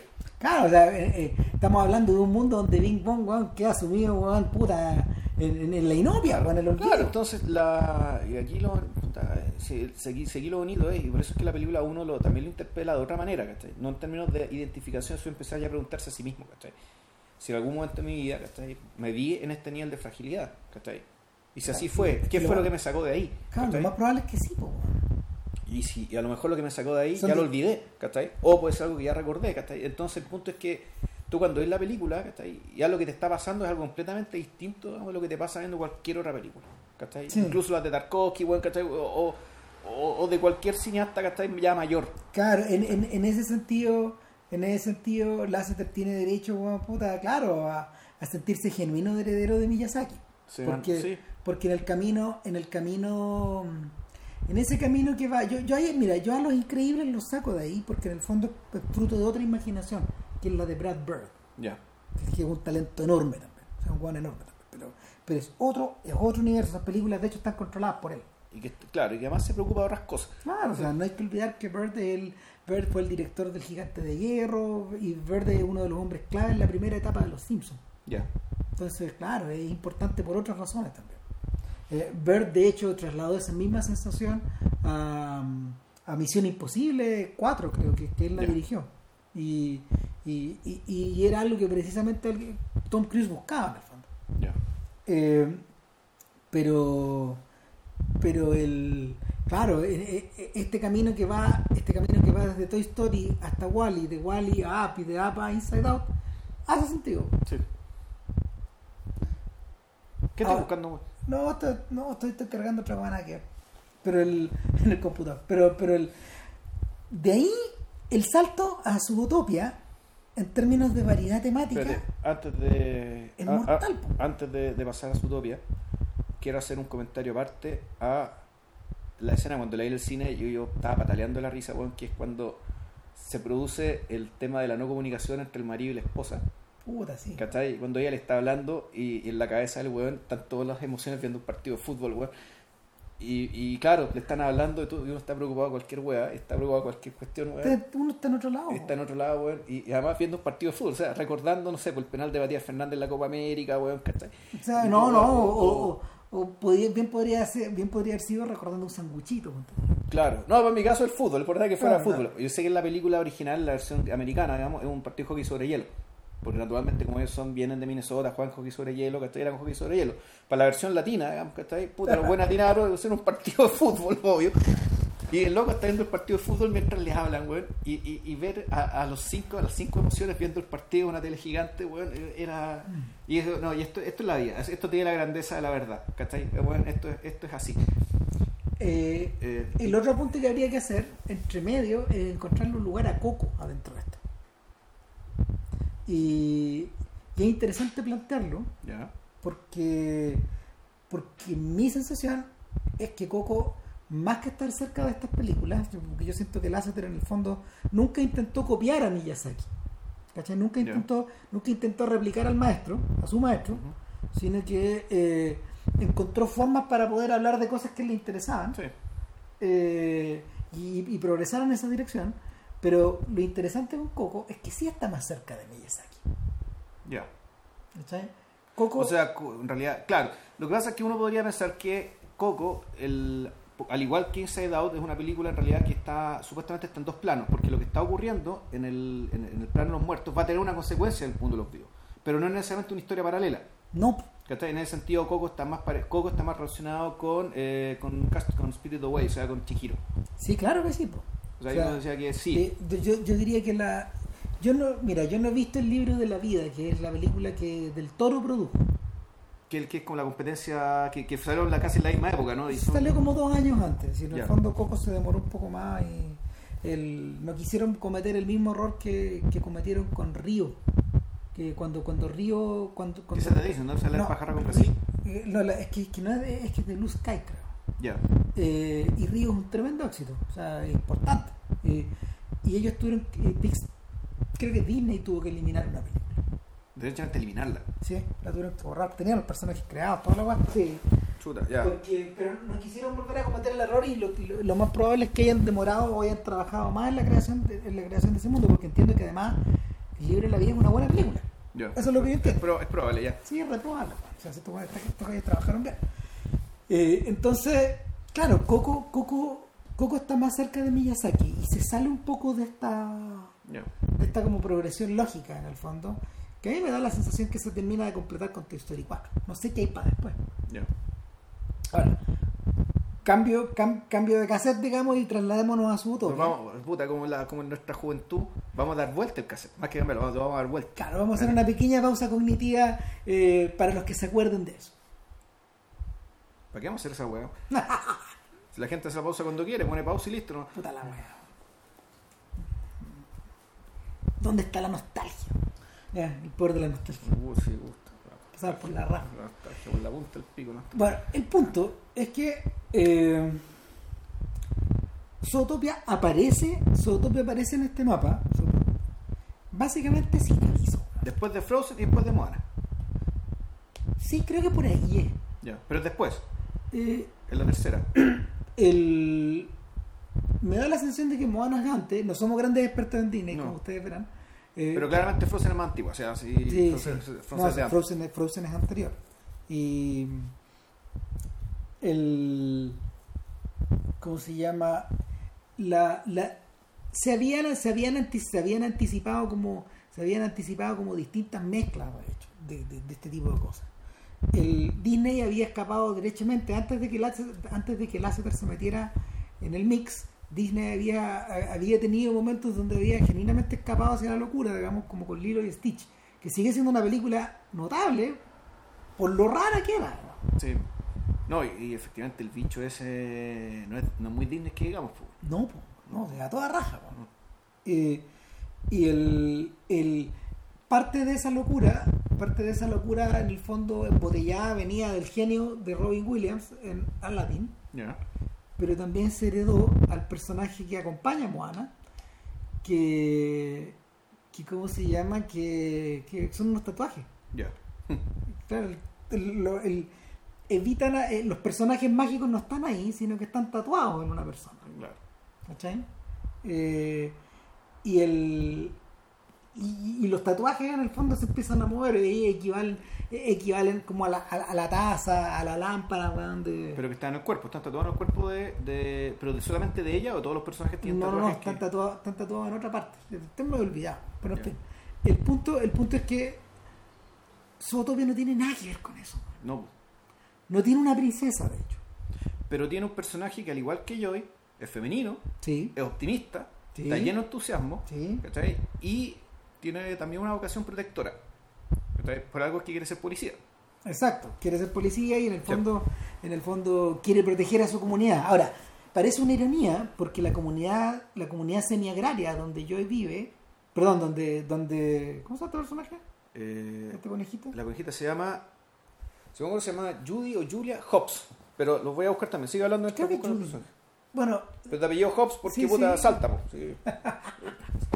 Bueno, el, el- el rollo es que eh, la comunidad agraria donde ella vive, puta, esencialmente no pasa nada. po. Eh, la película está, la película está abierta, es brillante, weón. la película está abierta como- igual que Up. Ujú. igual que el ciudadano Kane, weón, está abierta con una introducción. Y es una introducción de carácter teatral, donde, donde, donde vemos a un vemos a un pequeño eh, vemos a un pequeño conejito siendo asediado por un predador, un tigre. Eh, la imagen dura como entre 30 y 40 segundos, Judy Hobbs. Judy Hobbs, eh, entre 30 y 40 segundos antes de que nos demos cuenta de que esto no está ocurriendo, sino que es una, es una obra de teatro escolar donde los niños están, nos, nos están explicando de manera muy sintética la clase de mundo donde se vive.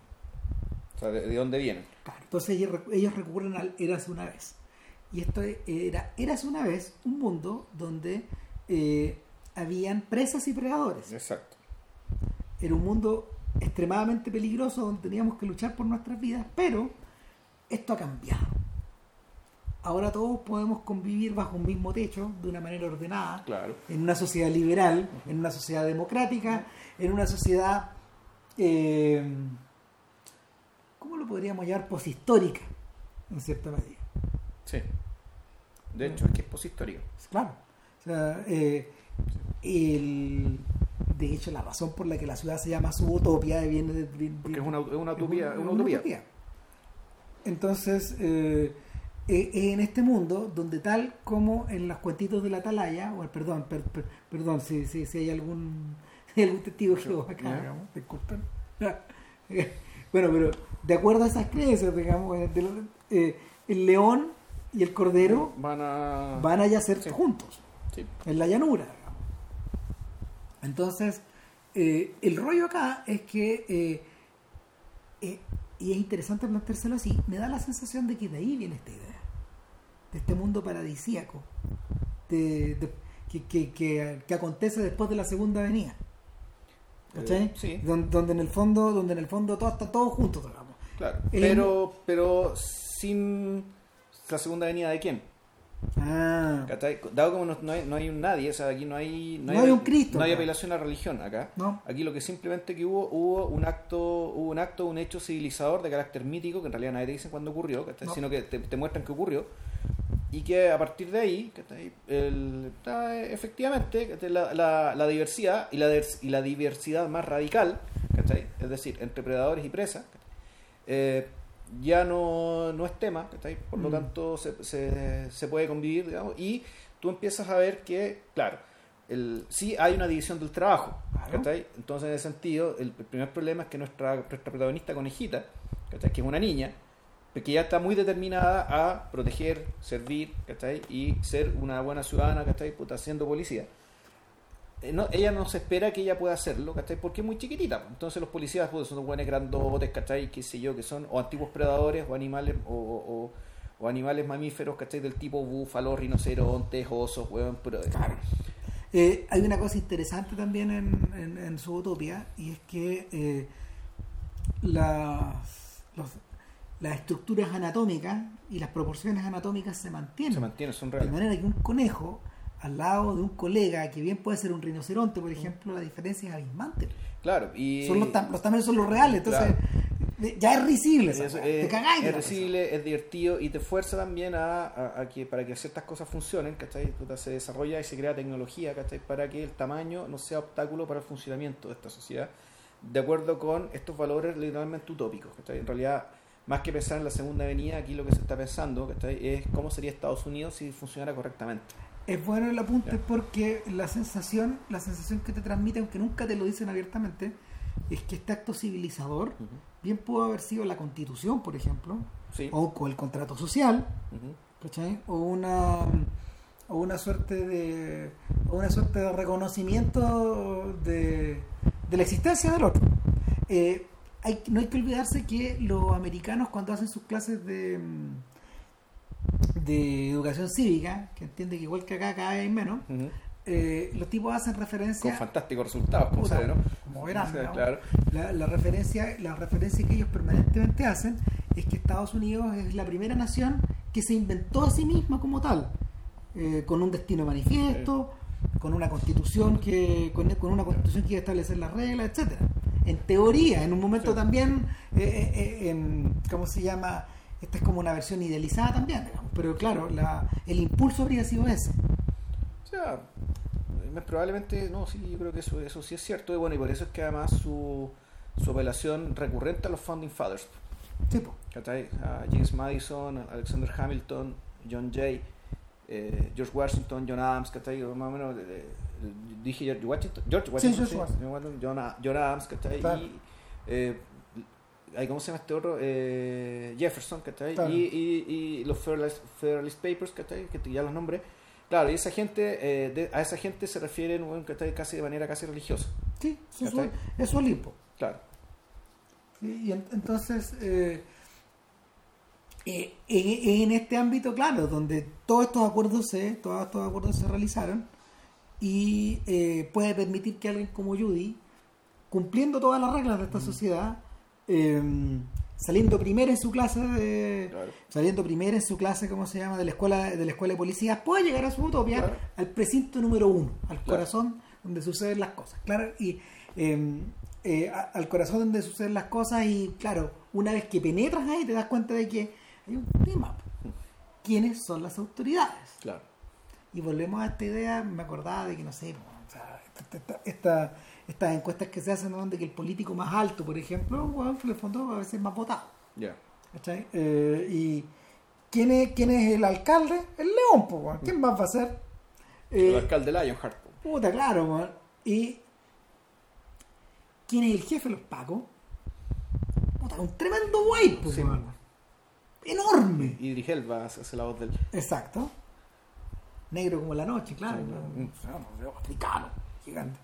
Eh, y los colegas, bueno, son osos polares, son rinocerontes, Rinocerontes, lobos, Lo- leones. O sea, no, león sí, eh, creo que hay una tigre, claro, puta, claro.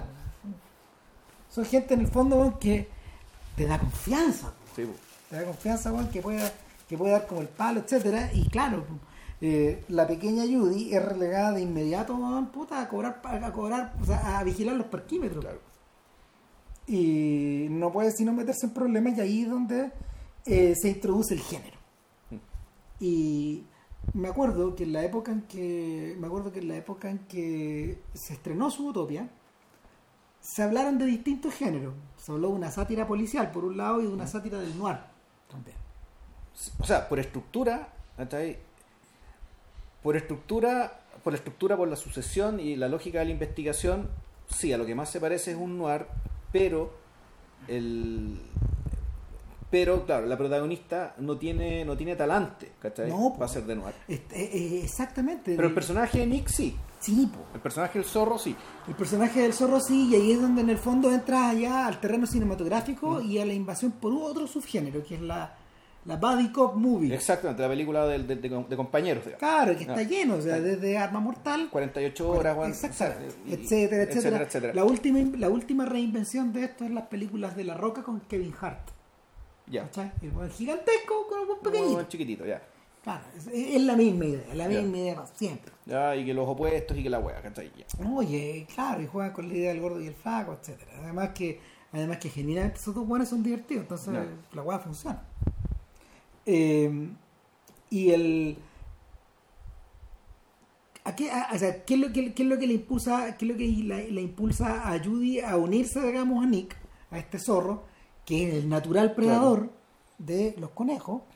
Eh, Claro. es- es- eso- Y que es un estafador dentro de la. de contarlo, claro. que, lo- lo- que puta, que le hace, que quiere hacer una especie de esta- hace una especie, más que una estafa, hace, hace estafas, que estafa, o más, solamente que son estafas, el fondo se, se beneficia de ciertas, de, de- de los límites del sistema, ¿cachai? Exacto, la- que- un muy ingenioso que se aprovecha en el fondo de que todos cumplen las reglas. de los intersticios, ¿cachai? Y, pero, y, y sin cagarse nadie de manera tan grandiosa tampoco, No. como que en realidad nadie sale dañado, ¿cachai? Lo que sí tiene que engañar, tiene que hacer un pequeño engaño, ¿cachai? Para lograr, para, para parar la olla, digamos, que está sí, a un costo básico. Un bullshit artist. Exacto.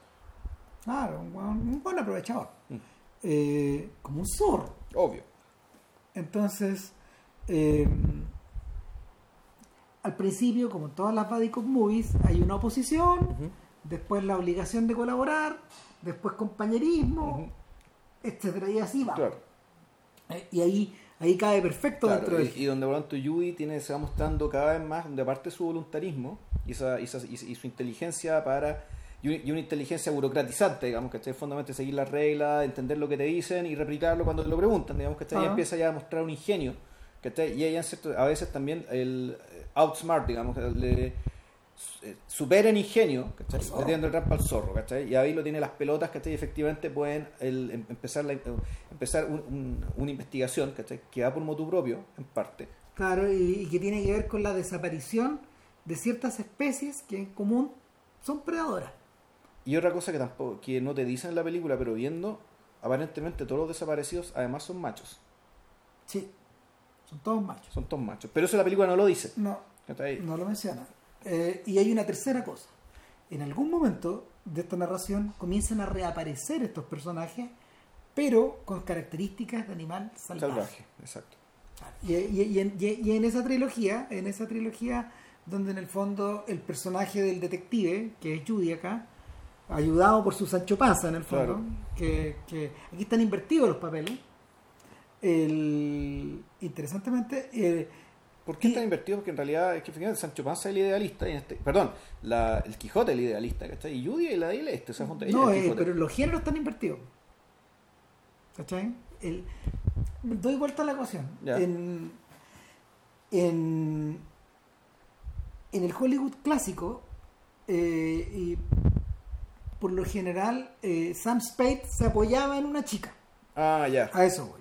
ya. Y de hecho, la expresión más perfecta eh, es la de la adaptación de las novelas del hombre delgado, de Thin Man. De, Thin- Man, sí. Claro, que son Nick y Nora Charles.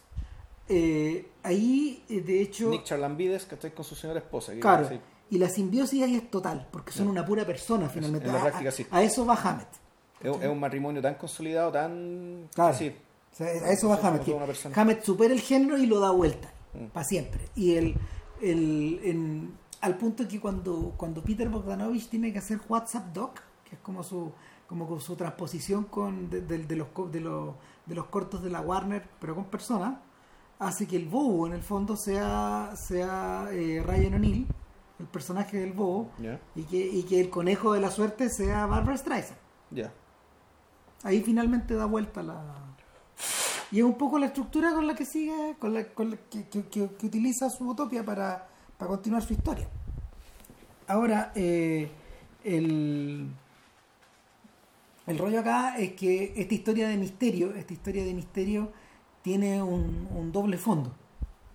Porque evidentemente, así como van, así como la van, así como la van, eh, la van desenvolviendo, en algún momento, tanto Judy como Nick van a lograr desentrañar el misterio. Y, Y claro, y pasan, Puta, el misterio es pasan, pruebas, pasan pruebas sucesivas, por ejemplo, y, y hay una que me llama mucho la atención, que, que en el fondo es la que usan diegéticamente, frenan la película diegéticamente Sí. ¿cachai? Con, eh, la frenan, le ponen una pausa diegéticamente y además de manera cómica, ¿cachai? Que es toda la secuencia, ¿cachai? Con, el- con el perezoso. Que una obra más. No, eso, esa decisión fue brillante. O sea, esto que la película para, ¿cachai? y el hecho de que la película esté siendo detenida, ¿cachai? por algo tan nimio, digamos, ¿cachai? como un perezoso que es incapaz de timbrar un papel de manera eficiente y rápida, ni responder preguntas de manera rápida, digamos, y además pegándole el palo, ¿cachai? A, a, Puta, a la burocracia, a, la burocracia que hace que, entre- que es la que entrega las- las- las- la- los carnets de conducir, que en la práctica son más importantes el carnet de identidad, o son el equivalente al carnet de identidad en Estados Unidos. es la cagada, weón. Claro, sí, el fondo del registro civil. En la práctica el registro civil. Entonces aquí tenemos quejas con el registro civil, bueno, allá es la cagá. Allá se pasó, weón, ¿cachai? Porque efectivamente bueno, son tan lentos que aquí le hicieron un homenaje a esa lentitud y además le pusieron una pausa a la película, modularon su rapidez, ¿cachai? Y además le agregaron una cuestión que la carcajada opera, digamos, sobre la base de lo que no pasa. ¿Cachai? O de lo que está pasando de manera tan, tan, tan, tan, tan lenta, weón. ¿cachai? Después está esta otra, esta, otra idea que es muy buena, ¿cachai? Que esto ir al, al centro spa donde los animales están desnudos, po. Puta madre. Entonces los animales están desnudos en una especie de centro nudista donde hay donde hacen yoga, qué sé yo, y hay un, hay un burro ¿cachai? que dice, no, el, caba- el, el- el elefante tiene buena memoria para todo. Maravillosa. Y le empieza a preguntar al elefante, y el elefante no tiene idea, y resulta que el que se, se acordaba de todo era el caballo. Y era, y, era este man drogo, Un buen drogado, bueno, y que está más volado que la cresta. permanentemente, claro, y ese es el buen que guarda todo. Claro, ese cambio- weón que, ese weón que se acuerda de todo. En cambio, el elefante está haciendo yoga y no se entera de nada. Pues, o sea, el mito de la memoria elefante, ¿verdad? que es un mito. Entonces, la, más que contar la película, pero igual yo creo que queremos contar lo rescatable, porque también es, maravilloso cuando se encuentras con el jefe mafioso de la ciudad, ¿cachai? Que empieza a aparecer los osos. Él es Mr. Big, te aparece un oso. No, él no es. Te aparece otro oso más, Más grande, grande. que el otro. Este es este Mr. Big. No, no, tampoco. No, Este. otro oso más grande, tampoco es. Y weón saca las manos, puta, y aparece un ratón, pues, y el padrino además, pues. Exactamente. No, si la película, la película eh, respetuosa de la estructura episódica de las aventuras de detectives. Un buen noir, claro. Claro, el noir, el noir tiende a ser episódico Exacto. en el fondo. O sea, una, una saca de cresta tras otra. Exactamente. Eh, esto también lo sigue a la pata en la cueca, weón. Pero en esa pasada nos engaña. Porque cuando finalmente llegamos al fondo del misterio, a este lugar donde en el fondo, no sé, pues han ido cayendo las panteras, los Donde leones, to- todos los animales asilvestrados que puta, las están guardados ahí. claro, etcétera. Eh, nos damos cuenta de que, bueno, este- toda esta gente está conservada ahí. Eh, el tipo que está detrás de haberlos retenido es el alcalde. Ni más ni menos que el alcalde. Exactamente. Y. San, se acabó, se solucionó el misterio, Claro. pues, resulta que le faltan Digo, 40 no, minutos. pues, Le faltan 40 minutos. a la- Exacto, exacto. Eh, el, es un poco, es un poco lo que pasa, es un poco lo que, lo que, lo que mm, Robert Town y Polanski avisoraron con Chinatown. Que toda la pega de detective de, de, de Jack Gittes, de J.J. Gittes, el personaje de Jack Nicholson, está orientada a resolver el problema cuando en realidad por el lado pasa otra cosa. Y en algún momento este capta, que capta su atención. Y este, este, este espejismo que pasó por el lado es la verdadera weá que están, de la que estamos Sí. hablando. Eh, no todos los noirs funcionan con esa misma, de, de esa misma manera, pero sí en la mayoría de los noirs eh, hay ciertos impulsos que no tienen que ver con la trama, y eso es lo que Mm. lo hace fascinante, que son los que terminan dominando el- la- las respuestas, las, las razones, los motivos. Y, y el, y el motivo de fondo acá, eh, no es, el motivo de fondo acá no es la no, no es la repentina caída en, en- en la vida silvestrada, eh, como dijimos recién, sino que es otra cosa. Y ahí es donde ahí es donde la película se pone predictiva. Claro, se pone premonitoria porque, pero efectivamente, el, el alcalde tiene cerrados estos animales, ¿cachai? El alcalde queda como responsable del secuestro de estos, de, de, de nada. Claro, ¿cachai? Y la pregunta está, bueno, ¿y por qué están en este estado? ¿cachai? ¿Quién lo sumió en Y, este y cuando a Judy le preguntan, ¿cachai? Judy responde, igual Judy se manda una cagada, ¿cachai? Ella, ella en el fondo queda, Ella, queda ella dice la verdad, ¿cachai? Respecto de los datos que con, lo- que- con la información que, que se, que dispone claro. en aquel entonces, ¿cachai? Y dice, bueno, aquí lo que ocurre es que son animales que están en estado salvaje, ¿cachai? La y todos ellos son, eh, son predadores. Entonces la, la ciudad se empieza a volver paranoica respecto del susto a los predadores y... y- que es un tipo con el que tú convives a diario. claro, y que, y que la... Es tu jefe o es tu empleado, o es tu a veces puede ser hasta tu pareja. es tu, es tu- es tu amigo, ¿cachai? Y, y hay, y hay una escena así en, en el metro donde puta hay un tigre ahí sentado leyendo su iPad, ¿cachai? De lo más tranquilo, y al lado hay una, una cabra, ¿cachai? O algún animal de ese tipo con su cabrito, ¿cachai? Y, y como que lo corre, ¿cachai? Y el tigre no se da cuenta. Entonces, el, por una parte, el, en el fondo empieza la paranoia respecto de, de, de- de las presas respecto a los predadores por un lado y los predadores que empiezan bien a actuar a la defensiva pues, ¿cachai? entonces No. te empiezan a, ap- aparecen las manifestaciones bueno, ¿cachai? Con, con pancartas que hueones. ¿cachai? Entonces, Encerrémoslo. encerrémoslo encerrémoslo a todos como precaución ¿cachai? Pues, los predadores son como el 10% de la población ¿cachai? Se- se- Y ahí se- es donde empiezan las preguntas. eh, claro, entonces, bueno, y mejor mira, contemos, yo creo, eh, hablemos de que, bueno, al final Llegamos la película. Judy, Judy, ¿qué pasa? Judy ante esto, eh, bueno, aquí yo creo hay una, yo hago una crítica respecto de que esto es inverosímil, es decir, cuando una, cuando un policía va, va cuando un policía va, re- reserva un caso de esta manera y le van a preguntar, le van a hacer preguntas, aquí lo más probable es que haya un tipo de entrenamiento, ¿cachai? Respecto a qué es lo que tiene que responder y qué no tiene que responder. Claro. Y para que quede esta cagada, ¿cachai? La película parte del supuesto de que Judy no tiene ningún entrenamiento, responde la verdad y deja la cagada, ¿cachai? Y- y- Exacto, en- ante la alternativa de convertirse en un vocero, en realidad ella se convierte en un símbolo. Se convierte en un símbolo, ¿cachai? Pero además abre la caja de Pandora. Porque ella es la que, eh, en fondo, eh, desata, desata el miedo. Aquí, la, otra película, ¿cachai? Trataba de, de emociones, ¿cachai? Son emociones peleando en, la, cabe- la- peleando en la cabeza de una persona, ¿cachai? Y aquí uno podría, uno podría pensar que aquí lo que pasó fue que hubo una emoción que fue desatada, ¿cachai?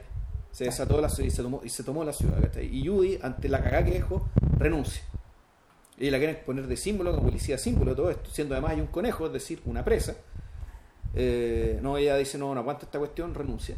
¿Cachai? Y resulta que después, casualmente, trabajando ya con sus papás en su granja de, en su granja como de como conejita, eh, de, perdón, en su granja de zanahorias y de arándanos y cosas así, Da con la solución del da problema. con, la, da con- da con la solución y debo decir que además la secuencia con que esa solución eh, bueno y otra cosa el, su declaración hace que hiere profundamente a su amigo zorro Puta, claro, por el cual se distancia un predador. claro un predador y el- ya teniendo la solución en vista convence al zorro de que la acompañe de nuevo ¿cachai? en seguir con la investigación y dar con el verdadero culpable de todo esto, ¿cachai? Que no vamos a decir quién es, pero no importa. O sea, el- la película, el, el- los 40 minutos que van desde que aparentemente se resuelve el se, se resuelve, se resuelve la solución. Eh, Es una figura de poder, eso sí, puedo- eso sí podemos claro, decir. y se dan cuenta que todo esto es inducido, ¿cachai? Sí. Que sí es inducido, ¿cachai? Y esto, es el- esto, y esto está orquestado. Lo, que, Claro. tam- lo que también, digamos, es bien premonitorio. Un cover up. Entonces, eh, y la película termina además siendo un guiño a la posibilidad de que esto continúe, de que hay, de que, de que hay una, una secuela. Claro, Nick queda incorporado a la policía porque en el fondo demostró ser más policía que todos los otros. Claro, y ese sería además el primer zorro policía. Porque además los zorros, aparte de ser discriminados por predadores, por, los, por, los, por las presas, todos los otros ¿cachai? los discriminan por ser bichos poco confiables, Claro, por, ¿cachai? por Por- ser por- inherentemente tránsfugas. po. por operar en las tinieblas. Claro. Entonces, el, en este caso, por ejemplo, los lobos, los lobos son, son caracterizados como sujetos también, no sé, como, Como guardaespaldas como de guardaespaldas, sí. claro, de narco y weas así, digamos, pero, pero aparte de eso, genuinamente estúpidos porque Sí. se, ponen a, se ponen a ladrar. En algún, en algún momento empiezan a aullar y pierden el control de sí mismos y no ven. ¿cachai? No ven lo que pasa alrededor. Claro, muy divertido. Eh, puta, yo veo un montón de secuencias que tienen que básicamente apenas la caracterización de los animales, ¿cachai? Y, y, y ok, digamos, pero aquí, efectivamente, como dice Ram, empiezan, eh, más que empezar las preguntas, o sea, tú empiezas, tú ves la película y te encuentras que con tu madre. O sea, eh, eh, aquí lo que, lo que me gusta es que el tema del quién es esta minoría temida, ¿cachai? ¿Quién es, weón? Pueden ser muchas cosas, o sea, pueden al menos ser tres cosas. ¿cachai? Una, y esto antes que ocurriera el Me Too, puta, son los hombres, ¿cachai? O sea, son los hombres, ¿cachai? Particularmente por su, eh, por su conducta predadora sexual, ¿cachai? Eh, naturalmente y violentando a las mujeres, ¿cachai? de una u otra manera, digamos, desde, desde, desde las idioteces que hacía Luis C.K., digamos, ¿cachai? que son de mal gusto, pero, pero puta, para una No mujer son adulta crímenes. son- no, no- no vamos a decir que son inofensivas, pero claro, No. comparado con otras cosas, ¿cachai? En realidad son, son, No. bastante, son poca cosa. Claro, ve- versus, la, versus los intentos de violación y violación, Y violación de Harvey Weinstein. de Harvey Weinstein. de Harvey Weinstein, ¿cachai? El, entonces, puta, por una parte tenéis eso, ¿cachai? Por otra Son parte, los hombres. Por otra parte los hombres, ¿cachai? Por otra parte tú tenéis, bueno, bueno, la, la raza predadora por definición en la historia de la humanidad que es la raza blanca. ¿Cachai? Es el blanco. Que es el blanco, ¿cachai? El, el blanco que ha conquistado el mundo, se ha choreado, se ha robado los recursos, el patrimonio, bueno, ¿cachai? Eh, donde, en, donde en ciertos países como el nuestro, ¿cachai? Se quedaron con las mujeres, ¿cachai? Y se produjo el mestizaje de hombres blancos con mujeres indígenas, ¿cachai? Y que, puta, efectivamente han moldeado, en buena medida han moldeado el mundo, ¿cachai? De acuerdo con sus valores. E incluso las potencias, las potencias orientales, ¿cachai? En buena medida, ¿cachai? Puta, han aprendido a vivir y a consumir, ¿cachai? De los blancos. Ahora bien, ¿qué pasa si dais vuelta a la ecuación? Eh, y tú piensas que en el fondo el discriminado aquí es el otro. Eh, lo, lo conversamos. O sea, es que también uno puede decir, si es por el 10% de la población y al cual se le atribuyen también características menos, menos entre comillas, humanas, puta, el negro. ¿Cachai? Que el negro, los negros son el 10% de la población estadounidense. Claro. ¿Cachai? Y los blancos los consideran como... puta, El otro. El otro, o sea, el, el otro, porque el latino se termina, se termina Asimil- asimilando. Históricamente ha terminado asimilándose. O y- sea, Trump, y- y- Trump compitió con dos senadores de apellidos españoles. ¿Cachai? Marco Rubio, ¿cómo se llama el otro? Sí, sí. eh, el, uno, uno es Marco Rubio y el otro es Ted Cruz. Es Cruz, exacto. ¿Cachai? Entonces ya en el Partido Republicano, ¿cachai? Puta, te- Ahí. Te, te- tenéis ahí, bueno, ¿cachai? Senadores de apellido hispano, ¿cachai? Y con rostro, sí, eh, no, no blanco, pero ya, ya, Ahí está. ahí está, ¿cachai? Pero los negros, loco, son, son, son otra weá, ¿cachai? Para estos tipos, claro. pues, y entonces- a los que les tienen un profundo temor desde, desde, desde la época de la esclavitud. Claro, o sea, de hecho, de hecho lo, lo peor del americano está en el temor al negro. Sí. Está todo concentrado, o sea, eh, uno podría, uno podría, de hecho, hay, hay carreras, hay, o sea, a propósito de, no sé, hay carreras, hay carreras, hay carreras artísticas completas definidas sobre la base de eso. Una es la de Spike Lee Ya, y la otra es la de Tarantino. ya. Mm. ¿cachai? O sea, por mucho que le duele Spike Lee, claro, o sea, Tar- Tarantino tiene mucho, mucho que decir en torno a eso.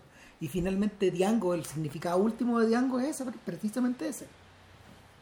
La, la, la emergencia de, este- de esta suerte como de vengador o superhéroe que, que finalmente que finalmente vuelve a arrasar con todo.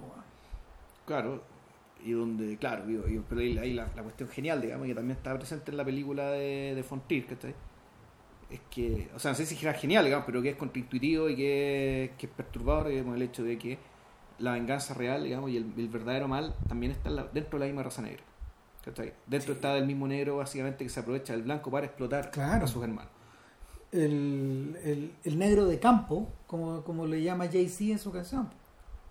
El, el negro Manuel Antonio, como la canción de la, de Amparo Ochoa. Claro, que en este caso está encarnado en el personaje de Samuel Jackson. Sí. Eh, en la otra película, el personaje de Danny, Danny Glover, creo que es, ¿no? En Manderley. En Manderley sí. Nada, entonces el, el rollo acá es que cuando, cuando, la, cuando lo empezamos, cuando, cuando lo dejamos quieto un poco esto, lo dejamos, dejamos o sea, la sopa del noir se, se empieza a quietar, Claro. empieza a aparecer. Empieza a aparecer, exactamente. Eh, Y, y tú, y tú, esto, esto, y tú decís, esto está pasando. ¿Cachai? se pasó, estamos metidos ya en este mundo. Eh, y el y la capacidad la capacidad de síntesis que con la, con la que con la que Subotopia remata esto en los minutos finales y de alguna forma de alguna forma de alguna forma lo anticipa a cada paso. Claro. Pero además lo que más nos gusta es que la- las tres posibilidades que dimos, las tres son válidas y la película está hecha para que, en el fondo, este otro, este predador amenazante, ¿cachai? Puede ser cualquiera de estas formas, ¿cachai? Y en realidad no importa. No. No, no, no hay por qué casarse con una tesis. El punto está en que. Ahora, es interesante que si Lasseter estuvo detrás de esto, ¿cachai? Él es un predador también. sí, po, O sea, el, el fondo, y esto, y esto pasó antes de que él cayera en desgracia. sí. ¿cachai? Entonces, puta, eh, estoy pasmado. La forma en que se muerde la cola esta weá, Sí. Eh, para volver brevemente sobre lo de Lasseter, y para los que no hayan, no sé, pues no, no, no, no hayan seguido la noticia, lo que le ocurrió a lo que le ocurrió a, Late- a Lasseter fue, fue producto de la cultura de trabajo en Pixar, el de ir encerrado finalmente. Ya. Y, y, de, y de que Pero el loco, ¿qué, qué hacía exactamente? ¿De qué- de qué- ¿Por qué Bueno, cayó? el loco se acercaba, el, el, el loco se acercaba de una manera impropia a las mujeres de su oficina en el fondo. Ya. las abrazaba, le puta, entiendo que había, entiendo que había alcohol de por medio, entiendo que había, ¿cómo se llama? Mm, eh, creo que, creo que intentos de violación no hay, Ya. pero, pero su, su conducta era creepy. O sea, definitivamente. o sea, ellas estaban incómodas con él. claro, generaba una profunda incomodidad, sobre todo, sobre todo en un entorno que, eh, que históricamente había sido también masculino, y donde paso a paso, paso a paso, esta, esta gente empezó Empezaron a entrar mujeres. empezó, claro, empezó a ganar terreno como tiene que ser, weón, O sea, y, claro. y a, a diversificarse. Y, y en esta diversificación donde la cultura de donde, donde, donde la, donde la cultura de género de la Claro. empresa weón, Y, se y- y donde este weón era el macho alfa, el gran chingón de todas maneras. Entonces, sí. Y pues, por no, lejos. Por lejos, pues bueno, obvio.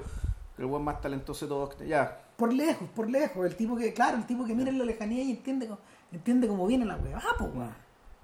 Eh, Entonces, claro, es esta, esta es una película. Eh, esta- es hasta casi una autodefensa, weón. Está claro que sí.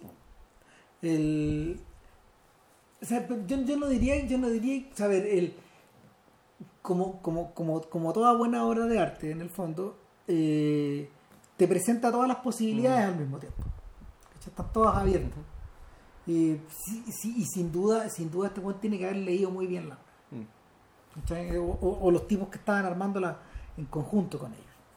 Eh, como, como la cultura de Disney es tremendamente secretiva, no sabemos hasta qué punto hasta qué punto se desarrolla eso. ¿cachai? Pero o hasta qué punto, no sé, pues, hubo rebeliones en las tropas. Lo que sí hay y que es interesante y que está sepultado en la película es una referencia a, eh, a una de las a una- a- a- al único largometraje en el fondo del cual Disney no se puede deshacer y que para ellos es como la gran mancha negra en su legado que es Song of the South, of the South la canción del sur. Eh, la canción del sur es una es una versión eh, es, la, más- eh, puta, es la expresión más perfecta a la que Disney llegó eh, combinando humanos con dibujos. Ya. Sí, hablamos de esto con para Maripomis, me acuerdo claro y son los cuentos del tío Remus y bueno ¿quién es el tío Remus? Puta, es un negro del campo. Que en el fondo eh, la- la- labrando el campo y estando es como el tío Tom estando eh, eh, estando también presente dentro de la casa se relaciona con los niños establece una establece eh, una, una relación de mucho cariño porque en el fondo él es el que transmite todas las él es el que transmite todas las tradiciones hacia estos niños blancos y les cuenta en el fondo la historia del país Ya. Y uno de los personajes importantes de la canción del sur es Rabito. Un conejo. Es un conejo. Es un conejo gris. ¿Y de qué forma se viste Judy cuando vuelve a casa? Igual que Rabito, Rabito. conchetum- Ya. Igual. De jeans y una, y una, y una camisa, una camisa. mm, Una rosa. Una camisa rosada. Mira, te voy a mostrar a Rabito. O sea, mientras, mientras continuamos hablando y el, el personaje tú decís, conche tu madre, este se devolvió, o sea, lo- lo- la devolvieron, la devolvieron a, a Alabama en el fondo, pues un poco eso. Sí, claro. La devolvieron a Alabama y allá, y allá es donde se hace, allá es donde se hace consciente, eh, eh, justamente referenciando al gran punto negro en el legado esta. O sea, Song of the South es una, es una película que está eh, tan oculta, tan oculta en la biblioteca, en la biblioteca de Walt Disney Studios que, eh, que nunca ha sido, eh, que alcanzó a ser solo editada en VHS. Ya. Nunca fue editada en DVD. en digital. Nunca llegó al DVD ni menos al Blu-ray. Eh, Entonces deberían digitalizar estos se, weones. ha, eh, se, ha, se han intentado todas las formas de convencer a estos jóvenes para que la puedan editar. Para que la digitalicen por Claro. último, para que quede como legado ahí, para que no se. La más importante, de hecho, ha sido voceada por eh, Guppy Goldberg. Ya. Y Guppy Goldberg dijo, si ustedes eh, están obliterando este espacio eh, donde habitado por obras que en el fondo hacían presente una discriminación una discriminación pasiva de, de- de gente de mi raza en el fondo eh, está haciéndolo invisible es como si no existieran Exacto, como si nunca hubiera pasado. exacto y pasó Y pasó. Y para que nosotros me- mejoremos tenemos que saber qué pasó. Exacto, Sí. porque si no, ¿cómo? Eh, eh, si, si tú trasladas a eso al holocausto, es todo lo contrario. O sea, eh, lo- lo- gente como Spielberg, gente como Mm. Claude Lanzmann han hecho un esfuerzo sobrehumano porque esto nunca se olvide. Claro. Sí, bueno, es que esto no, no es comparable, porque, o sea, no es todo comparable, pero en el fondo aquí lo que es, es- esto puta, es como decirle al estudio que yo creo que no existió porque lo bombardearon, el estudio que de las películas que producía Igual. ah, Ahí le estoy mostrando a, a Rabito, a, Ya. a JP. Claro. claro, o sea, el y esto sería comparable si el estudio que le hacía las películas de Goebbels, ¿cachai? no destruye- destruyera, digamos, ¿cachai? Puta, las películas que se hicieron en aquel entonces, naturalmente que tenían mensajes nazis, ¿cachai? Bueno, el, El punto es que esas películas, ¿qué pasó con esas películas? Ahí está. No, si, si- si esas, esas películas existen, probablemente no tienen, no tienen gran circulación, pero mira, yo creo que la, la, la posición más saludable es la que adoptó eh, la Warner. De hecho, la propia Goldberg está detrás de, de estos DVD, de ella, ella hace las introducciones de todos estos, de todos estos cortos eh, anti-japoneses y anti-alemanes que, que, que, que produjo el estudio, por ejemplo. Y al mismo tiempo también está presente sobre todo en los dibujos de animados de Coco o de todos estos personajes que eran claramente afro y que estaban caricaturizados a unos extremos animalísticos en algunos casos. Ya. O sea, era, o sea, tú, tú decís, no puedo creer lo que estoy viendo. Claro, el, el Bueno, ¿cachaste, weón? El, el, el dibujo que salió en Argentina. ¿cuál de Uno que es sobre, eh, sobre, la, sobre los impuestos. Entonces el dibujo decía, bueno, 22,4, 22, o 20%, ponte tú, ¿cachai? De, eh, los, eh, de los contribuyentes, ¿cachai? Al, al Estado argentino aportan el 99,4% de la recaudación. Ya, ¿Ya? Entonces ese era el dato. Imagen. Abajo, un montón de gente con traje, de pelo rubio y piel blanca, sosteniendo una bandeja con un montón de gente morena y pobre encima. esa onda. Esa onda. O sea, ni acá en Chile te hacen esa hueá. ¿Cachai?